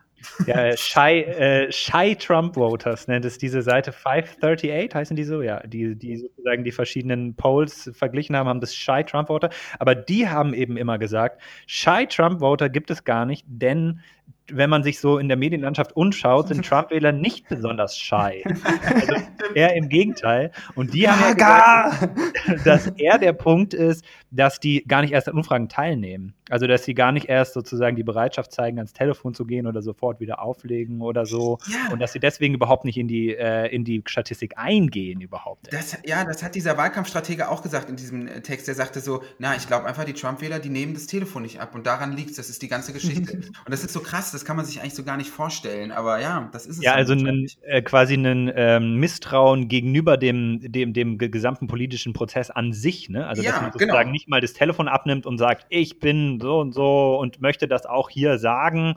also auch die Umfrage ist schon Deep State eigentlich, ja. oder? ja, genau, ja, ja genau, ja. Ja, voll. Voll. Sollen wir mal zum unterschätzten Thema kommen? Ja, können wir gerne mal machen. Wir ja, vollziehen im Prinzip jetzt das, was wir gerade besprochen haben, auch nach. Wir wechseln den Blick äh, von den USA wieder zurück nach Europa und vor allem nach Deutschland. Und irgendwie Leipzig, 7.11. ist ja dann doch ein Thema, gewesen und auch geblieben. Und du, Caleb, warst sogar, du, du wohnst ja in Leipzig, du warst sogar da, ne? Genau, ja, ich war da. Erzähl mal ein bisschen. Ja, erzähl war mal. Schon, war schon ein ganz schönes Erlebnis. Also ähm, erstmal sind wir da angekommen und waren noch gar nicht auf dem Augustusplatz. Auf dem Augustusplatz hat sich ja die quasi die große Menge versammelt, 20.000 Leute. Und wir sind da erstmal von der anderen Seite durch die Innenstadt gekommen und haben erstmal so eine Gruppe von irren Christen gesehen, die da die Arme in die Luft geschwenkt haben und gesungen haben. Die hatten da so Gitarren und so weiter. Und wir dachten uns erst, was ist hier los? Bis mir natürlich klar würde, dass die natürlich auch mit dazugehören. Ne? Und dann mhm. gingen wir ein bisschen weiter und am Wilhelm-Leuschner-Platz ähm, war dann so eine kleine Bühne aufgebaut, wo sich eben die Reichsbürger äh, versammelt haben. Die hatten auch so ihr eigenes kleines äh, Bühnchen, wo sie dann ähm, ja, da war dieser so ein Typ, der irgendwie gesagt hat, Georg Friedrich Prinz von Preußen, ja, hilf uns, führe uns heraus aus der Gefangenschaft und so. Also es war wirklich, wirklich irre. Und dann ging man auch noch mal ein Stück weiter und dann ähm, auf dem Platz zwischen ähm, Moritzbastei und, und, äh, und Mensa, was äh, eigentlich direkt am Augustusplatz ist, ganz in der Nähe von der, vom, von der großen Demonstration, waren dann einfach wirklich 100 bis 200, wenn nicht mehr, Neonazis. Also, also auch richtig. Neon, ja, also Neonazis, wirklich. Ja. Im Sinne des Wortes. ähm, und das war wirklich hart, weil die haben, waren auch überhaupt nicht äh, shy und äh, haben auch wirklich also Krawall angefangen und da war natürlich auch eine große Antifa-Präsenz, die nicht, nicht so groß war, was aber auch mit, der, mit dem pikanten Dilemma zu tun hat, dass man als Gegendemonstranten sich natürlich auch nicht versammeln will und eng an eng stehen will bei einer Corona-Demo. Also mhm. das hat, glaube ich, noch mal ein bisschen da, da, dazu beigetragen, dass es nicht so eine riesige Gegendemonstration gab. Aber diese wenigen Antifas, die da waren, die wurden einfach wirklich extrem brutal angegriffen von diesen Nazis. Also es war so ein ständiges Katz-und-Maus-Spiel. Die Polizei war dann immer mit Mühe und Not dazwischen. Aber es war, also ich habe wirklich mehrere gesehen, die wirklich richtig, richtig, richtig auf die Schnauze gekriegt haben, was wirklich schockierend war.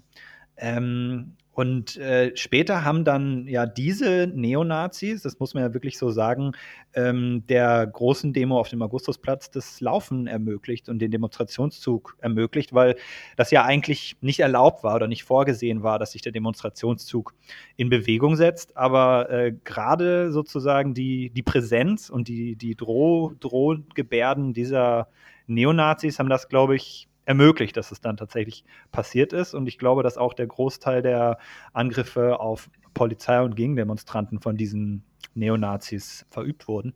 Also du sagst quasi, die haben dann den weirdo singenden Christen und den Corona-Schwurblern sozusagen den Weg frei geboxt. Das kann man den schon so Bürgern, sagen. Den Bürgern. Also ich, ich glaube, dass sie sich schon, also dass sich die Bürgis auch selbst ständig in Bewegung gesetzt hätten. Aber ich glaube, dass diese äh, drohende Präsenz dieser äh, Neonazis, das hat man auch total gemerkt, dass die Polizist, dass die Polizei einfach auf 180 war und eine, eine un unglaublich, also die haben gemerkt, was da abgeht und was da passiert und dass es eine, eine unglaublich gespannte äh, Situation ist.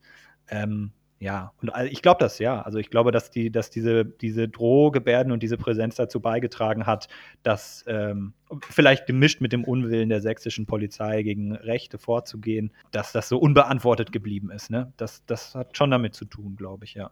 Ich habe jetzt im Nachhinein natürlich äh, zwei Meinungen zu den Polizisten mitbekommen. Einmal sozusagen, sie haben es vergeigt im Sinne von, sie haben sich nicht richtig vorbereitet. Und dann andererseits äh, auch von linker Seite der, der Vorwurf, naja, ihr lasst sie ja laufen, ihr wolltet es ja auch nicht anders, ihr seid ja quasi Brüder im Geiste.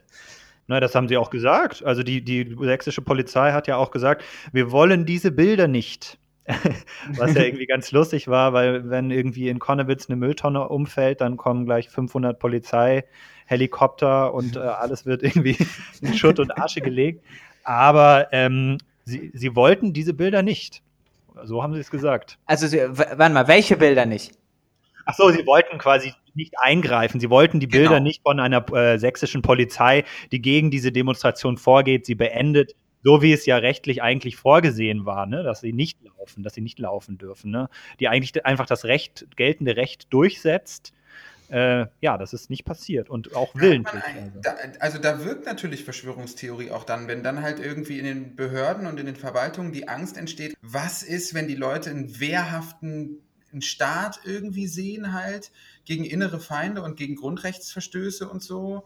Ja, ist das nicht, gibt es irgendwie nicht den Leuten Vorschub, die irgendwie sagen, wir werden hier äh, wir werden hier, weiß ich nicht, äh, unsere Grundrechte werden ausgehöhlt und so. Das finde ich schon ganz schön gruselig, dass das dann quasi so das dominierende Denken vorher war in der Planung. Ja, bloß nicht diese Bilder und so. Ist natürlich auch keine einfache Situation. Insgesamt würde ich dazu vielleicht, das ist ja vielleicht auch nochmal was, was wir kurz besprechen können, weil du gerade auch nochmal gesagt hattest, Caleb, dass sich die Linken jetzt auch nicht so zusammengetan haben, weil man halt eben auch während Corona eigentlich jetzt nicht so eng an eng stehen möchte es ist ja schon krass, wie dadurch, dass sie dass ja im Prinzip, obwohl die Leute, die sich an die Corona-Regeln halten und das auch befürworten, obwohl die ja in der Mehrheit sind, das heißt auch sozusagen in der demokratischen Mehrheit, können ja die Corona, ja, ich weiß gar nicht mehr, was sagt man jetzt eigentlich? Äh, Covidioten. Covidioten kriegen die ja eine unglaubliche Macht, weil sie ja einfach die sind, die auf die Straße gehen und die Gegner sich das ja selber einfach versagen aus auch sehr mhm. nachvollziehbaren Gründen. Also das gibt ihnen ja auch so ein so ein Übergewicht, das ihnen ja eigentlich gar nicht zusteht, so dass wir da, ich glaube, der, der ist. Ja, wo ich glaube, Julius Betschka, der Journalist vom, oh, ich glaube, er ist beim Tagesspiegel, hat das ja auch gesagt, äh, dass wir es eigentlich mit einem Scheinriesen zu tun haben, der aber dadurch, dass der Gegner sich so ein bisschen selber, also die Zivilgesellschaft als deren Gegner oder dessen Gegner, sich eigentlich so ein bisschen zurücknimmt, dadurch wird, werden die einfach größer, als sie es eigentlich sind, oder? Wobei man sagen muss, dass 20.000 Leute schon viel sind, also für eine Demonstration ja. in Deutschland. Also, das, also die, die sind schon eine, eine, tatsächliche Größe und ich glaube, dass wenn man sich so im eigenen Bekanntenkreis und erweiterten Familienkreis umhört, dann kenne ich wenige Leute, die nicht irgendwo eine Tante oder einen Onkel haben, die in letzter Zeit komische Sachen auf Facebook posten. Ja, ja, auf jeden Fall. Ich kann da auch aus Erfahrung sprechen. Erzählt mal so ein bisschen. Habt ihr irgendwelche Leute, wo ihr dann ja, also ich habe jemanden tatsächlich in, im direkten Familienkreis, der da auch total abflippt, so auf diese ganzen Geschichten. Also auch mit Ken Jebsen und so. Der kommt eigentlich eher so aus so einem aus so einem Deutschland-kritischen Milieu, aber eben nicht aus so einem neonazistischen Milieu. Aber ich meine, der weiß auch, mit wem er da läuft das ist mittlerweile, ich glaube, da gibt es keine Ausreden mehr. Die, die, Leute wissen mittlerweile, mit, dem sie, mit wem sie da die Straße teilen. Oder würdet ihr sagen, dass es irgendwie so ein Ding ist, so, ja, ach nee, das sind ja irgendwie, wer weiß, wer neben mir steht und so, oder wer, wer hinten im Zug ist. Ich glaube, das ist schon mittlerweile wissen die Leute schon, was sie da machen, oder? Ja, ach, seit dem Event in Berlin, da Ende August, ist das doch, glaube ich, irgendwie, also muss man wirklich, glaube ich, dumm tun. Oder, also ich, diesen Michael Ballweg, der das da organisiert und der dann immer so tut, so, ha, ich weiß ja auch nicht, wer da alles mit dabei ist und so, Junge, das glaube ich dir keine Sekunde lang. Ja, und man muss halt als, als Veranstalter sich immer fragen, warum denn wohl diese Leute sich mit den Zielen deiner Demonstration identifizieren können. Also das muss man ja. sich ja immer fragen. Also wenn ja. ich auf einer Antifa-Demo bin und da tauchen auf einmal 20 Nazis auf, die mitdemonstrieren wollen, dann denke ich mir auch, hm, vielleicht sollte ich meine, meine Ziele und Grundsätze nochmal überprüfen. so, ne? Also das ist ja nicht, das ist ja nie ein Argument zu sagen, keine Ahnung, was die da wollen, so, ne? Also weil dann muss man sich ja fragen, äh, warum sind sie hier? Ne? Also, es war ja bei den Montagsmahnwachen auch schon so. Wann war das noch? Vor vier, fünf, sechs Jahren oder so? Das ist ja auch irgendwie so ein komischer Trend, der dann schnell wieder verschwunden ist und so. Aber da ist ja diese ganze Diskussion auch schon mal passiert, dass da natürlich einfach offene Neonazis standen und die auch gesagt haben: Ach, nö, Nazis? Nö. Ach, wirklich? Ja, keine Ahnung wieso. Ne? Also. Ja, ja, voll. Ich glaube, da gibt es mittlerweile keine Ausreden mehr. Wie, wie würdet ihr das denn sehen? Also einerseits ähm, könnte man jetzt, ja, wie wir das ja gerade auch ein bisschen gemacht haben, die Querdenken-Leute sind ja im Prinzip so ein bisschen die Steigbügelhalter dieser Nazi, Neonazis, wie du, Caleb, wie du ja auch gerade schon gesagt hast, beziehungsweise geben ihnen einfach den Anlass, sich größer fühlen zu können, weil sie halt eben auf einer viel größeren Demonstration sind. Sind wir ehrlich, wenn, wenn es Corona nicht gäbe, gäbe es doch überhaupt nicht diese Bühne für diese Leute, um sich da auf so einen, so einen zentralen Platz in Leipzig zu stellen und da versuchen, zu versuchen, irgendwelche Leute kaputt zu hauen. Ähm, und vor allem den Ethos des Widerstandskämpfers in, in Anspruch zu nehmen, auf ja, so ja, ja, pseudopathische Art und Weise. Ne? Fast schon Märtyrer, Corona-Märtyrer. Und andererseits habe ich jetzt aber auch mitbekommen, ich glaube, ich müsste ich es nochmal raussuchen, vielleicht finde ich es im Nachhinein, ähm, dass es auch so ein paar, also dann wirkliche Hardcore-Neonazis gab, die dann, die dann aber auch wieder gegenüber, de, gegenüber den Querdenken und Corona-Leugnern, die ja auch so ein bisschen so dieses 1989 äh, fahren, dass die dann, also ich glaube, irgendeiner von diesen Obernazis meinte dann auch, ja, irgendwie, wir kriegen das System nicht mit, mit Lichterketten oder Menschenketten irgendwie beseitigt, sondern das muss ja eigentlich schon, schon zur Sache gehen. Äh, wie seht ihr dieses, Ver dieses Verhältnis zwischen denen? Ist das wirklich einfach nur, aha, wir, wir benutzen das als, als Plattform? Ähm, oder ja, was, würd, was würdet ihr sagen? Boah, ich finde es ganz, es ist wirklich eine schwere Frage. Also, ich kann es nicht so richtig einschätzen, muss, also muss ich ganz ehrlich sagen. Also, dass es mir, mir schwer fällt, da jetzt irgendwie quasi so die ideologischen Querverbindungen zu ziehen. Also, wie explizit dann halt irgendwie die Leute wirklich so krasses rechtes Denken reproduzieren, weil ich kann das ja auch noch mal irgendwie am Beispiel des äh, Familienmitglieds äh, machen oder exerzieren, da habe ich so den Eindruck, dass so dieser Verschwörungsglaube, und das ist so die ganze Palette, ne? das kommt so ursprünglich mhm. aus diesen anthroposophischen Dingen und so, und das war immer schon mit Schwingungen und so, das war so ein bisschen das Ding von früher, und dann wurde es immer mehr in Richtung, ja, wir haben Satelliten am Himmel, die uns überwachen, und Elon Musk und so, die dumme Sau. Mhm. Und jetzt driftete das halt so langsam, aber sicher sehr, sehr krass ab in Richtung, ich trage eine Maske, wo Artikel 5 Grundgesetz draufsteht und so und unsere Meinungsfreiheit und wir werden kontrolliert, wir leben in der Diktatur. Das sind dann halt so die Erzählungen.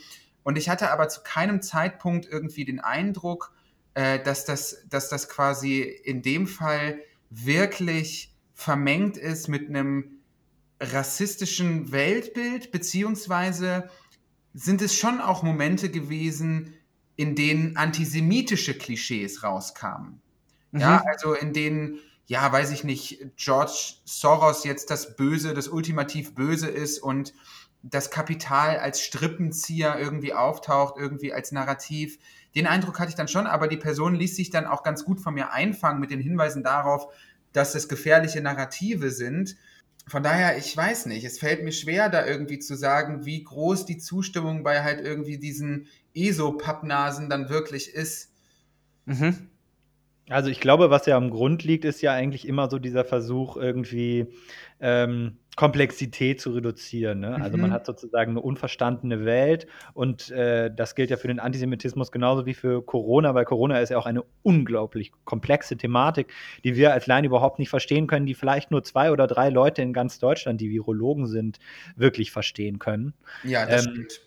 Und das sozusagen, dieser, dass sich das eben so gut verbindet, weil diese, dieser, die, dieser Sehnsucht nach der Re Reduktion von Komplexität, die im Verschwörungsglauben vorherrscht, dass man sagt, okay, es ist dieser eine Typ, ja, oder diese eine Familie so. Mhm. Also bevor man irgendwie den äh, einmal den Marx zur Hand nimmt und versucht, den Kapitalismus zu verstehen ähm, und eine, die, seine unglaubliche Komplexität und auch unpersönliche Herrschaft, das ist ja auch der Punkt, sagt man lieber sozusagen, ja, wir haben hier sozusagen eine persönlichen Herrscher und darin steckt ja auch immer dieses gefährliche Eliminatorische. Wenn wir den dann aufhängen an der Laterne, dann ist vorbei.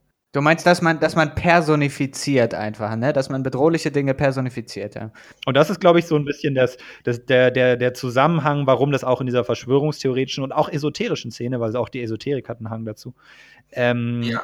so eingeschlagen ist. Also, weil es halt, und weil, weil es eben sozusagen, die reden so faseln schon die, die seit 10, 20 Jahren davon, dass wir eben in einer Diktatur leben. Ken Jebsen macht das und so. Und jetzt gibt es auf einmal handfeste Beweise dafür. Ne? Man mhm, kann ja. nicht mehr in die Kneipe gehen, dies, das. Und jetzt ja. hat man sozusagen einen handfesten Beweis für all die, ähm, für die, all die irren Dinge, die man sich so zusammengereimt hat. Und das ist, glaube ich, der Punkt, warum das jetzt gerade so explodiert. Ja.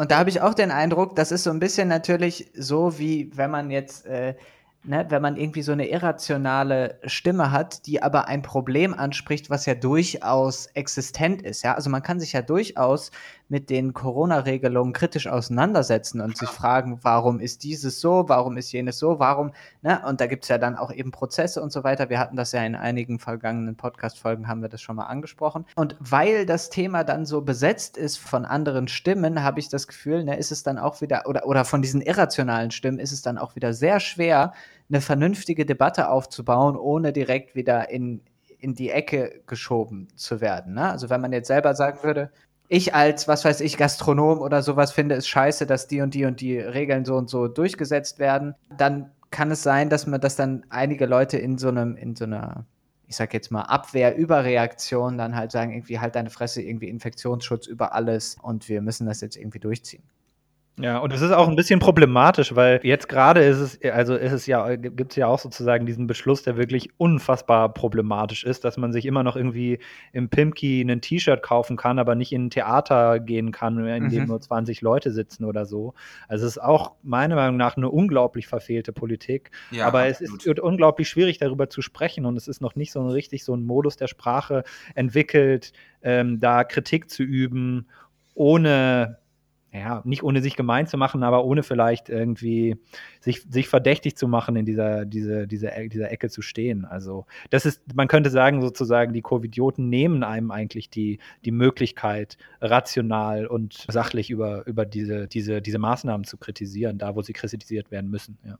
Ich fand es auch deswegen äh, war, finde ich, auch so diese letzte Böhmermann-Produktion sehr erhellend, der auch mal quasi so ein bisschen gesagt hat: Hey Leute, lasst uns bei dieser ganzen Verschwörungsgeschichte mit das Kapital regiert die Welt und so nicht vergessen, dass es tatsächlich sehr, sehr wenige extrem reiche Menschen gibt in Deutschland, die halt über unfassbar viel Kapital und Eigentum verfügen und so. Und das fand ich irgendwie ganz, ganz gut. Das muss es halt eben mehr geben, dass man diesen Magnetismus aus dieser Verschwörungstheorie so ein bisschen rauslöst, der ja dazu führt, dass man sich, dass man versucht, sich so weit wie möglich davon zu entfernen irgendwie in der eigenen Gedankenwelt. Und wir hatten das in den letzten Podcast-Folgen auch so ein bisschen mit Bill Gates nur. Du wirst dich erinnern, mhm. halt so, ja. dass die Leute dazu tendieren, Bill Gates jetzt so total, also nicht mehr kritisch zu betrachten, weißt du? Ja, obwohl man eben Bill Gates eigentlich schon mit seiner, ja, wir hatten, glaube ich, damals das mit dem Thema äh, malthusianische Politik, dass der schon ein bisschen weirde Ansichten zum Thema Bevölkerungskontrolle hat und so weiter und so fort. Äh, das sind ja alles Sachen, die, die, die gibt es schon so, aber eben bei diesen, ich habe das Gefühl, in dieser ganzen Querdenken, Ken Jebsen und ich meine mittlerweile, you name them, ne? Heiko Schrang, äh, wie heißen sie noch? Ähm, der Wendler. Der Wendler natürlich. Ähm, wie heißt der eine noch? Samuel, Samuel Eckert und so. Und das führt ja auch wirklich zu krassen Situationen. Also ich habe jetzt dann auch letztens äh, quasi so ein äh, Twitter-Thread mir reingezogen, wo die, die touren ja immer mit ihrem beknackten Bus durch die Welt, ne?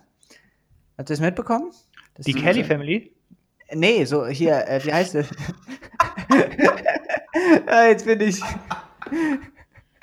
Jetzt bin ich reingefallen. Aber Joey Kelly ähm, ist noch cool, oder? Ist er ja, schon, und ist sie er schon eben an der Grenze, oder? ich glaube, zu Mecklenburg-Vorpommern. sie wurden an der Grenze zu Mecklenburg-Vorpommern aufgehalten von der Polizei und sie durften eben eigentlich nicht ins Bundesland einreisen. Ja, ja. Hm. Und dann ist was passiert. Die haben diesen Typen, diesen Polizisten fotografiert, wussten dann seinen Namen und dann haben die quasi ihre Telegram-Crew auf den gehetzt. Mhm. Und innerhalb von kürzester Zeit war das Internet voll mit, was ist das hier für ein, für ein System, Speicherlecker, Typ, äh, der, und so weiter und so fort. Dann wurde da angerufen bei diesem armen Typen in Mecklenburg, also ich sag jetzt mal armen Polizisten in Mecklenburg-Vorpommern. Also die, die Macht dieses, dieser, dieser Gruppe, die ja auch sehr organisiert ist, einfach über, ja. über Telegram, ähm, also ich glaube, man wird dem Ganzen echt nicht gerecht, wenn man die einfach nur so als so, ne, wie es ja auch in dem Begriff Covidioten so, so mhm. nett der, oder so, so, so schön der einem vielleicht so ein bisschen die Kehle runterlaufen mag. Also ich glaube, damit wird man denen auch nicht komplett gerecht oder es verniedlicht sie eher. Ja, ja, naja, klar klar. Also ich meine, doof sind sie nicht, ähm, aber also sie sind auf jeden Fall organisiert und gefährlich. Gerade weil sich das ja jetzt auch gerade, wie man jetzt auf der Demo gesehen hat, mit dem Reichsbürgermilieu verschränkt, die ja auch mhm. einfach, ja, Waffen haben. Also so einfach, ja. Ich glaube auch tatsächlich, ich meine es ganz ernst, es klingt total dumm, aber ich glaube, dass halt auch einfach gerade Millionen von Menschen in Deutschland Detektiv spielen. So, ich kenne das noch irgendwie aus meiner eigenen Kindheit. Dann hatte man das eigene Detektivbüro im Kinderzimmer mit meiner Schwester und wir dachten halt immer, uns liegen Informationen vor, die alle anderen nicht sehen. So. Und diesen Eindruck habe ich halt auch bei diesem äh, Familienmitglied bei mir. Das ist, da, da ist auch so eine ganz infantile Faszination dafür, für so eine Magie des Wissens, ja. Man hat irgendwie Erkenntnisse, die andere noch nicht sehen, so, weil man sich da so reingearbeitet hat und so. Ich glaube, man ist wach. Auch eine Rolle. Ja, genau. Man ist wach irgendwie. Ja. Man hat, äh, weiß ich nicht, mit dem Detektivwerkzeug hantiert und so. Ich glaube, das, das spielt da schon auch noch mal äh, mit rein. Ja, es gibt einem natürlich so ein latentes Gefühl der Überlegenheit. Ne? Ich muss mhm. jetzt so, das heißt dann so, ja, ich muss jetzt die anderen Schlafschafe hier aufwecken und so. Ne? Auch diese, das diese Schlafschafe so geil. ja, aber ich meine, damit wird ja auch eine, eine ganz eigene Metaphorik ausdesignt. Ne? Also klar. Ja, ich weiß nicht, glaubt ihr, äh, wenn, wenn ihr jetzt mal so ein bisschen in die Zukunft gucken, gucken würdet, nehmen wir jetzt mal an, 2021, dieser ganze Corona-Spaß geht so ein bisschen zu Ende, ja, zweite Welle ist durch, das Impfungsding rollt so langsam an.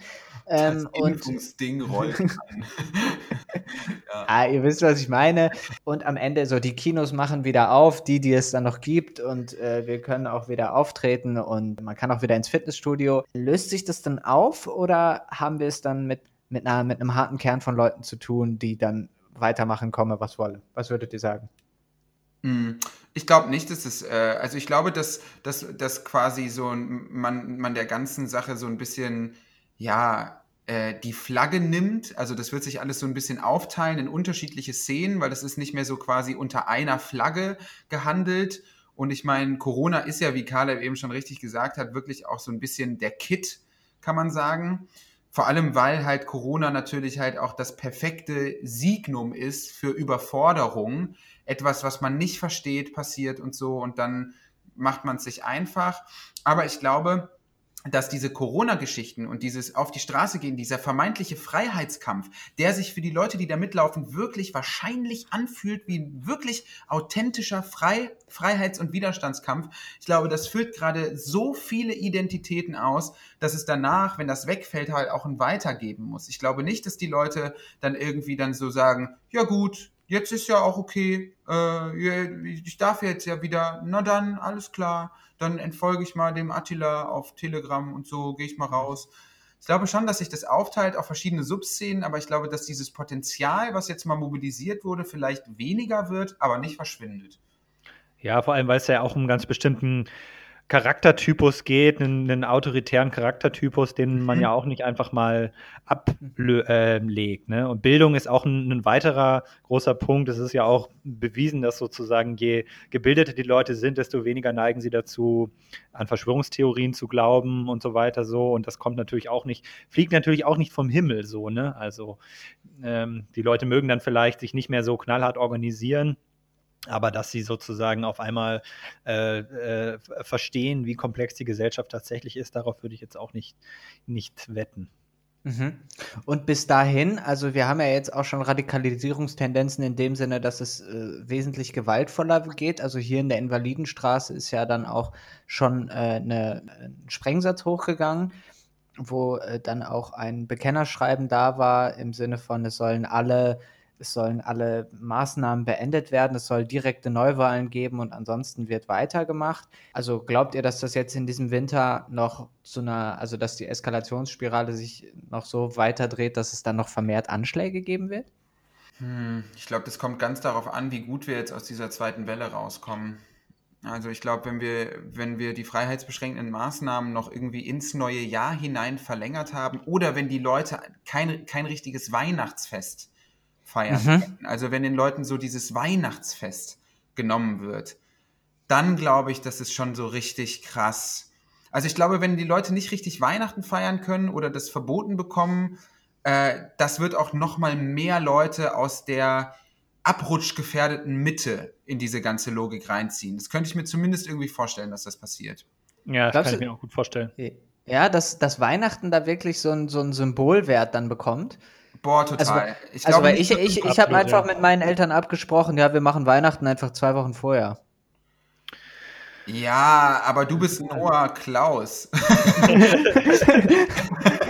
so unkonventionell muss man erstmal sein, ne? Also ich meine, ja, meine, also, meine 80-jährige Oma, die, die kriegt einen Herzinfarkt, wenn ich ihr sage, wir machen Weihnachten zwei Wochen vorher. Oma, hast du Skype? ja. Nee, also ich muss wirklich sagen, gut, vielleicht habe ich auch einen stärkeren Bezug zu Weihnachten einfach. Ich freue mich, ich bin überhaupt ja. nicht christlich, überhaupt nicht religiös, aber ich mhm. freue mich immer auf dieses familiäre Weihnachtsfest. Ich finde es auch jetzt diese, diese, dieses, dass das sozusagen so gesagt wird. Aha, da kommt wieder die christliche Leitkultur und dann müssen alle wieder Weihnachten feiern. Das finde ich so komisch, weil es gibt so viele Leute, die nicht christlich sind, die, die entweder atheistisch sind oder irgendeiner anderen Religion angehören, die es sich trotzdem schön machen in den Feiertagen. Ja, vielleicht hängen sie, haben sie kein Kreuz an der Wand hängen, aber trotzdem ist es es für eine, ist es eine Zeit der, äh, der Besinnung. Äh, also ich mache und der, deswegen, ja. ja, ja. Ich, ich mache mach auch in der Weihnachtszeit Sachen, die ich normalerweise nicht machen würde. Ich lasse mich auf Milieus ein, auf die ich mich nicht einlassen würde. Ich gehe meistens, ich gehe mit meinen Eltern beispielsweise auf den mittel, mittelalterlichen Weihnachtsmarkt in Siegburg. ja, der fällt dieses Jahr schlechte Nachrichten, äh, Jofi, aber der fällt dieses Jahr leider flach, der mittelalterliche Weihnachtsmarkt. Ey, Leute, da wird frisches Brot gebacken, das ist so geil. Das ist wirklich ich, so schick, ich schicke dir eine Flasche Met. Aber ja, ich liebe das total. Also mich kriegt man damit. Von daher, ich könnte nicht so pragmatisch sein wie du, Noah, und sagen, ja, wir machen es einfach 14 Tage vorher. Also ja, Respekt, ja, ja. aber ich glaube, das ist den Leuten heilig, ehrlich gesagt. Okay, und also ihr seht auch eine reale Gefahr da drin, dass die Leute, die jetzt, die jetzt, äh, denen so, sozusagen, wenn der Staat jetzt sagen würde, so, tut mir leid, Leute, wir kontrollieren jetzt die ICEs, äh, die, die Zahlen sind leider nicht runter. Es das können sie nicht machen glaube es nicht. Das stelle ich mir auch illusorisch vor. Das geht, das, das geht nicht. Ich glaube, da würden die Leute echt auf die Barrikaden gehen. Also Weihnachten und Silvester, wenn das halt irgendwie noch in diesen Bereich fällt, das kann ich mir nicht vorstellen, dass das passiert. Ich glaube, dann. Andererseits haben sie in, in äh, ja auch den Kölner Karneval abgesagt, der ja für viele Leute eine um einiges religiösere Bedeutung hat als Weihnachten. Das ist ja. erschreckenderweise wahr. Und ich habe noch ich hab keine Barrikaden brennen gesehen. Ja, das stimmt. Vor dem Kölner Rathaus. Im Mainzer Rathaus. Die Jecken. Die Jecken können auch anders. Sehr, sehr gut, ja. Wenn ich beim Verfassungsschutz wäre, ich würde mich auf jeden Fall noch ein paar Stunden mit den Jungs beschäftigen und den Frauen, die da in Leipzig am, am Start waren. Oh ja. Auf jeden Fall. Ich würde auch eine Nachtschicht einlegen. Ja, also ich meine, Seehofer hat ja auch wieder äh, die Polizei total gebackt. Ne? Also hat ja auch wieder gesagt, so Leute, ich stehe zu 100 Prozent hinter, hinter meinen Kompanieros. Jetzt bloß keine falschen Schlüsse und so aus der Ferne. Oh ja, mein Gott, ey, Seehofer, man, wie viel man mit so einem Innenministerium falsch machen kann, ist auch wirklich ungeheuerlich. Oder? Also was, was würdest du, also ich meine, die Journalisten, die ja da angegriffen wurden, die haben ja dann auch spezifisch gesagt, sag mal, also was ist eigentlich los mit euch? Findest du, also du, der du jetzt da warst, Caleb, findest du die Berichterstattung dazu in irgendeiner Form, okay? also nicht die Berichterstattung, sondern Seehofers Reaktion darauf in irgendeiner Form okay? Ja, nee, natürlich nicht. Also die Berichterstattung fand ich eigentlich ganz, ganz gut. Also dass es, mhm. ich war, ich hätte gar nicht gedacht, dass es irgendwie so große Wellen schlägt, wie, wie, wie es dann doch Wellen schlägt, so. Und das, das war schon eine, eine gute Diskussion und so. Aber ich habe das ehrlich gesagt gar nicht so genau mitbekommen. Was hat denn Seehofer gesagt? Er hat einfach gesagt, die Polizei hat keinen ja, Fehler gemacht. Ich kann es ja hier mal ganz kurz, ich habe es hier aufgerufen, weil ich wollte es eigentlich noch ansprechen, dachte jetzt, wir kommen drum herum, aber jetzt habe ich es hier nochmal. Äh, Horst Seehofer hat gesagt, wir haben ein Wochenende erlebt, das den Versammlungsbehörden und der Polizei viel abverlangt hat. Wir müssen damit aufhören, die Taktik der Polizei im Nachhinein ohne Kenntnis von Details und ohne vollständiges Bild per Ferndiagnose zu hinterfragen. Alle Beteiligten, die Versammlungsbehörden, die Polizei und die Gerichte müssen im Lichte des aktuellen Infektionsgeschehens verantwortungsvolle Entscheidungen treffen. Das Versammlungsrecht muss gewährleistet werden, erst recht in der Krise. Aber die Regeln der Versammlungsbehörden müssen eingehalten werden und durchgesetzt werden können. Die Polizei hat meine völlige Rückendeckung. Und ganz ehrlich, meine Meinung sehr abgekürzt ist dazu, dass Seehofer und ich offenbar ein völlig unterschiedliches Demokratieverständnis haben. Denn ich bin der Meinung, ich habe es im Podcast auch schon mal expliziert, dass es demokratische Pflicht ist, der Polizeiinstitution und den Handlungslogiken, die da eingewoben sind, mit genereller Skepsis zu begegnen. Ja, also ich habe es äh, im Dreisat auch nochmal gesagt, die Sendung kommt auch nochmal. Ich glaube, je misstrauischer wir gegenüber der Institution Polizei werden, desto eher können wir wieder einzelnen Polizistinnen und Polizisten vertrauen, weil wir wissen, dass sie im Zweifelsfall für eine Straftat genauso belangt werden können wie wir. Und das ist jetzt gerade eben nicht der Fall. Und in dem, in dem konkreten Beispiel hier in Leipzig verstehe ich das noch weniger, wieso man dann halt aber generalisierend aus der Ferne sagt, nee, die haben schon alles richtig gemacht, ich stehe hinter denen. Also es ist mir wirklich unbegreiflich, muss ich wirklich sagen. Ja, Word.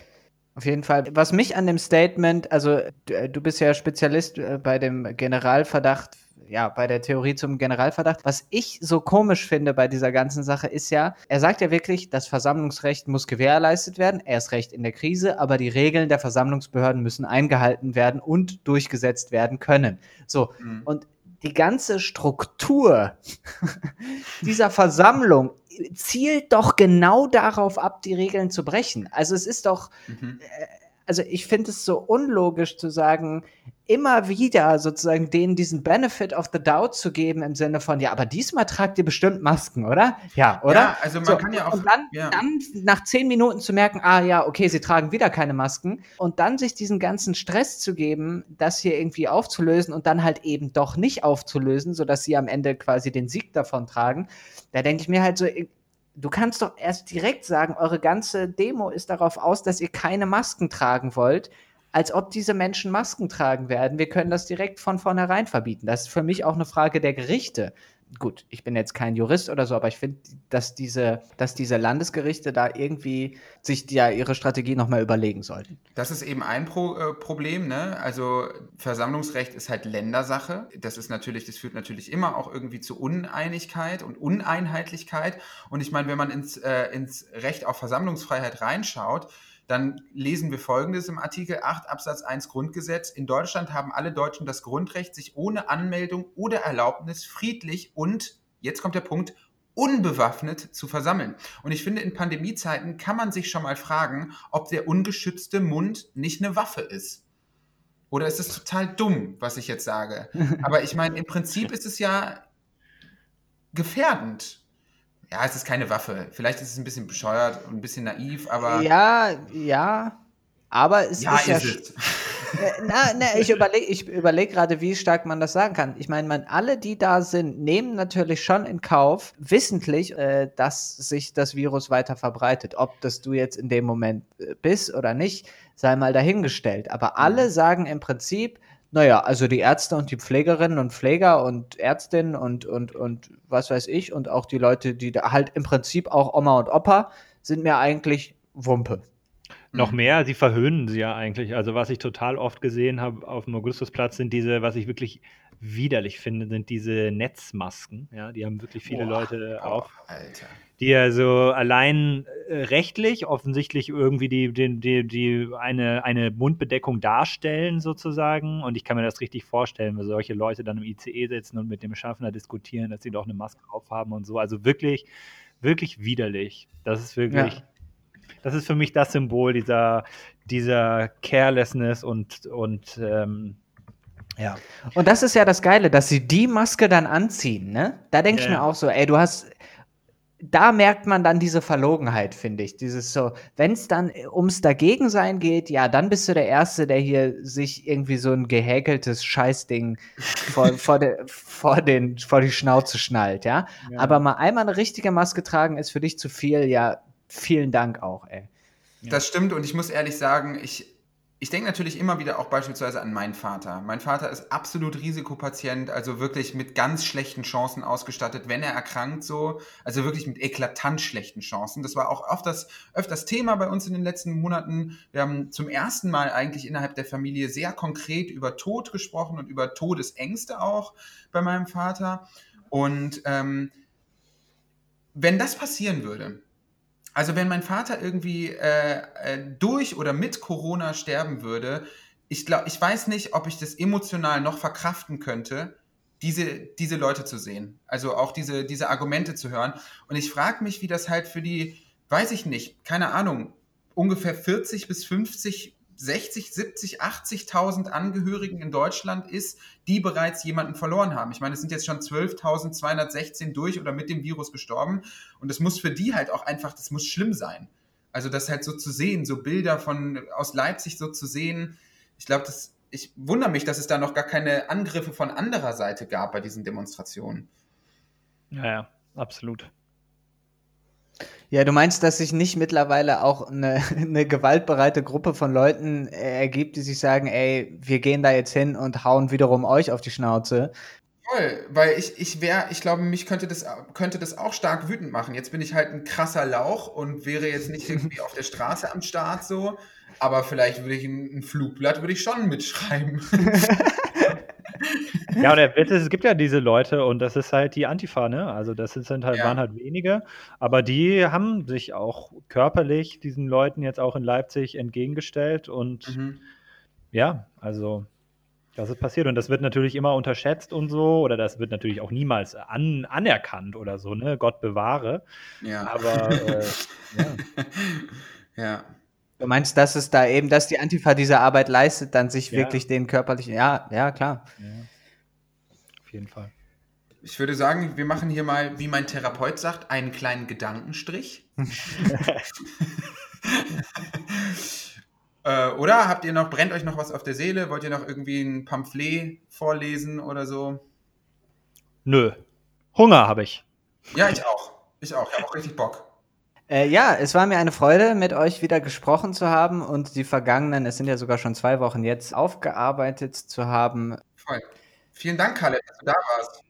Ja, hat sehr viel Spaß gemacht. Ich freue mich sehr darauf, es anzuhören beim Joggen. Und dann gerne bei Zeiten wieder. Das kriegen wir bestimmt nochmal hin. Voll gern. Bin Super. Bis denn. Ciao. Ciao, ciao. ciao.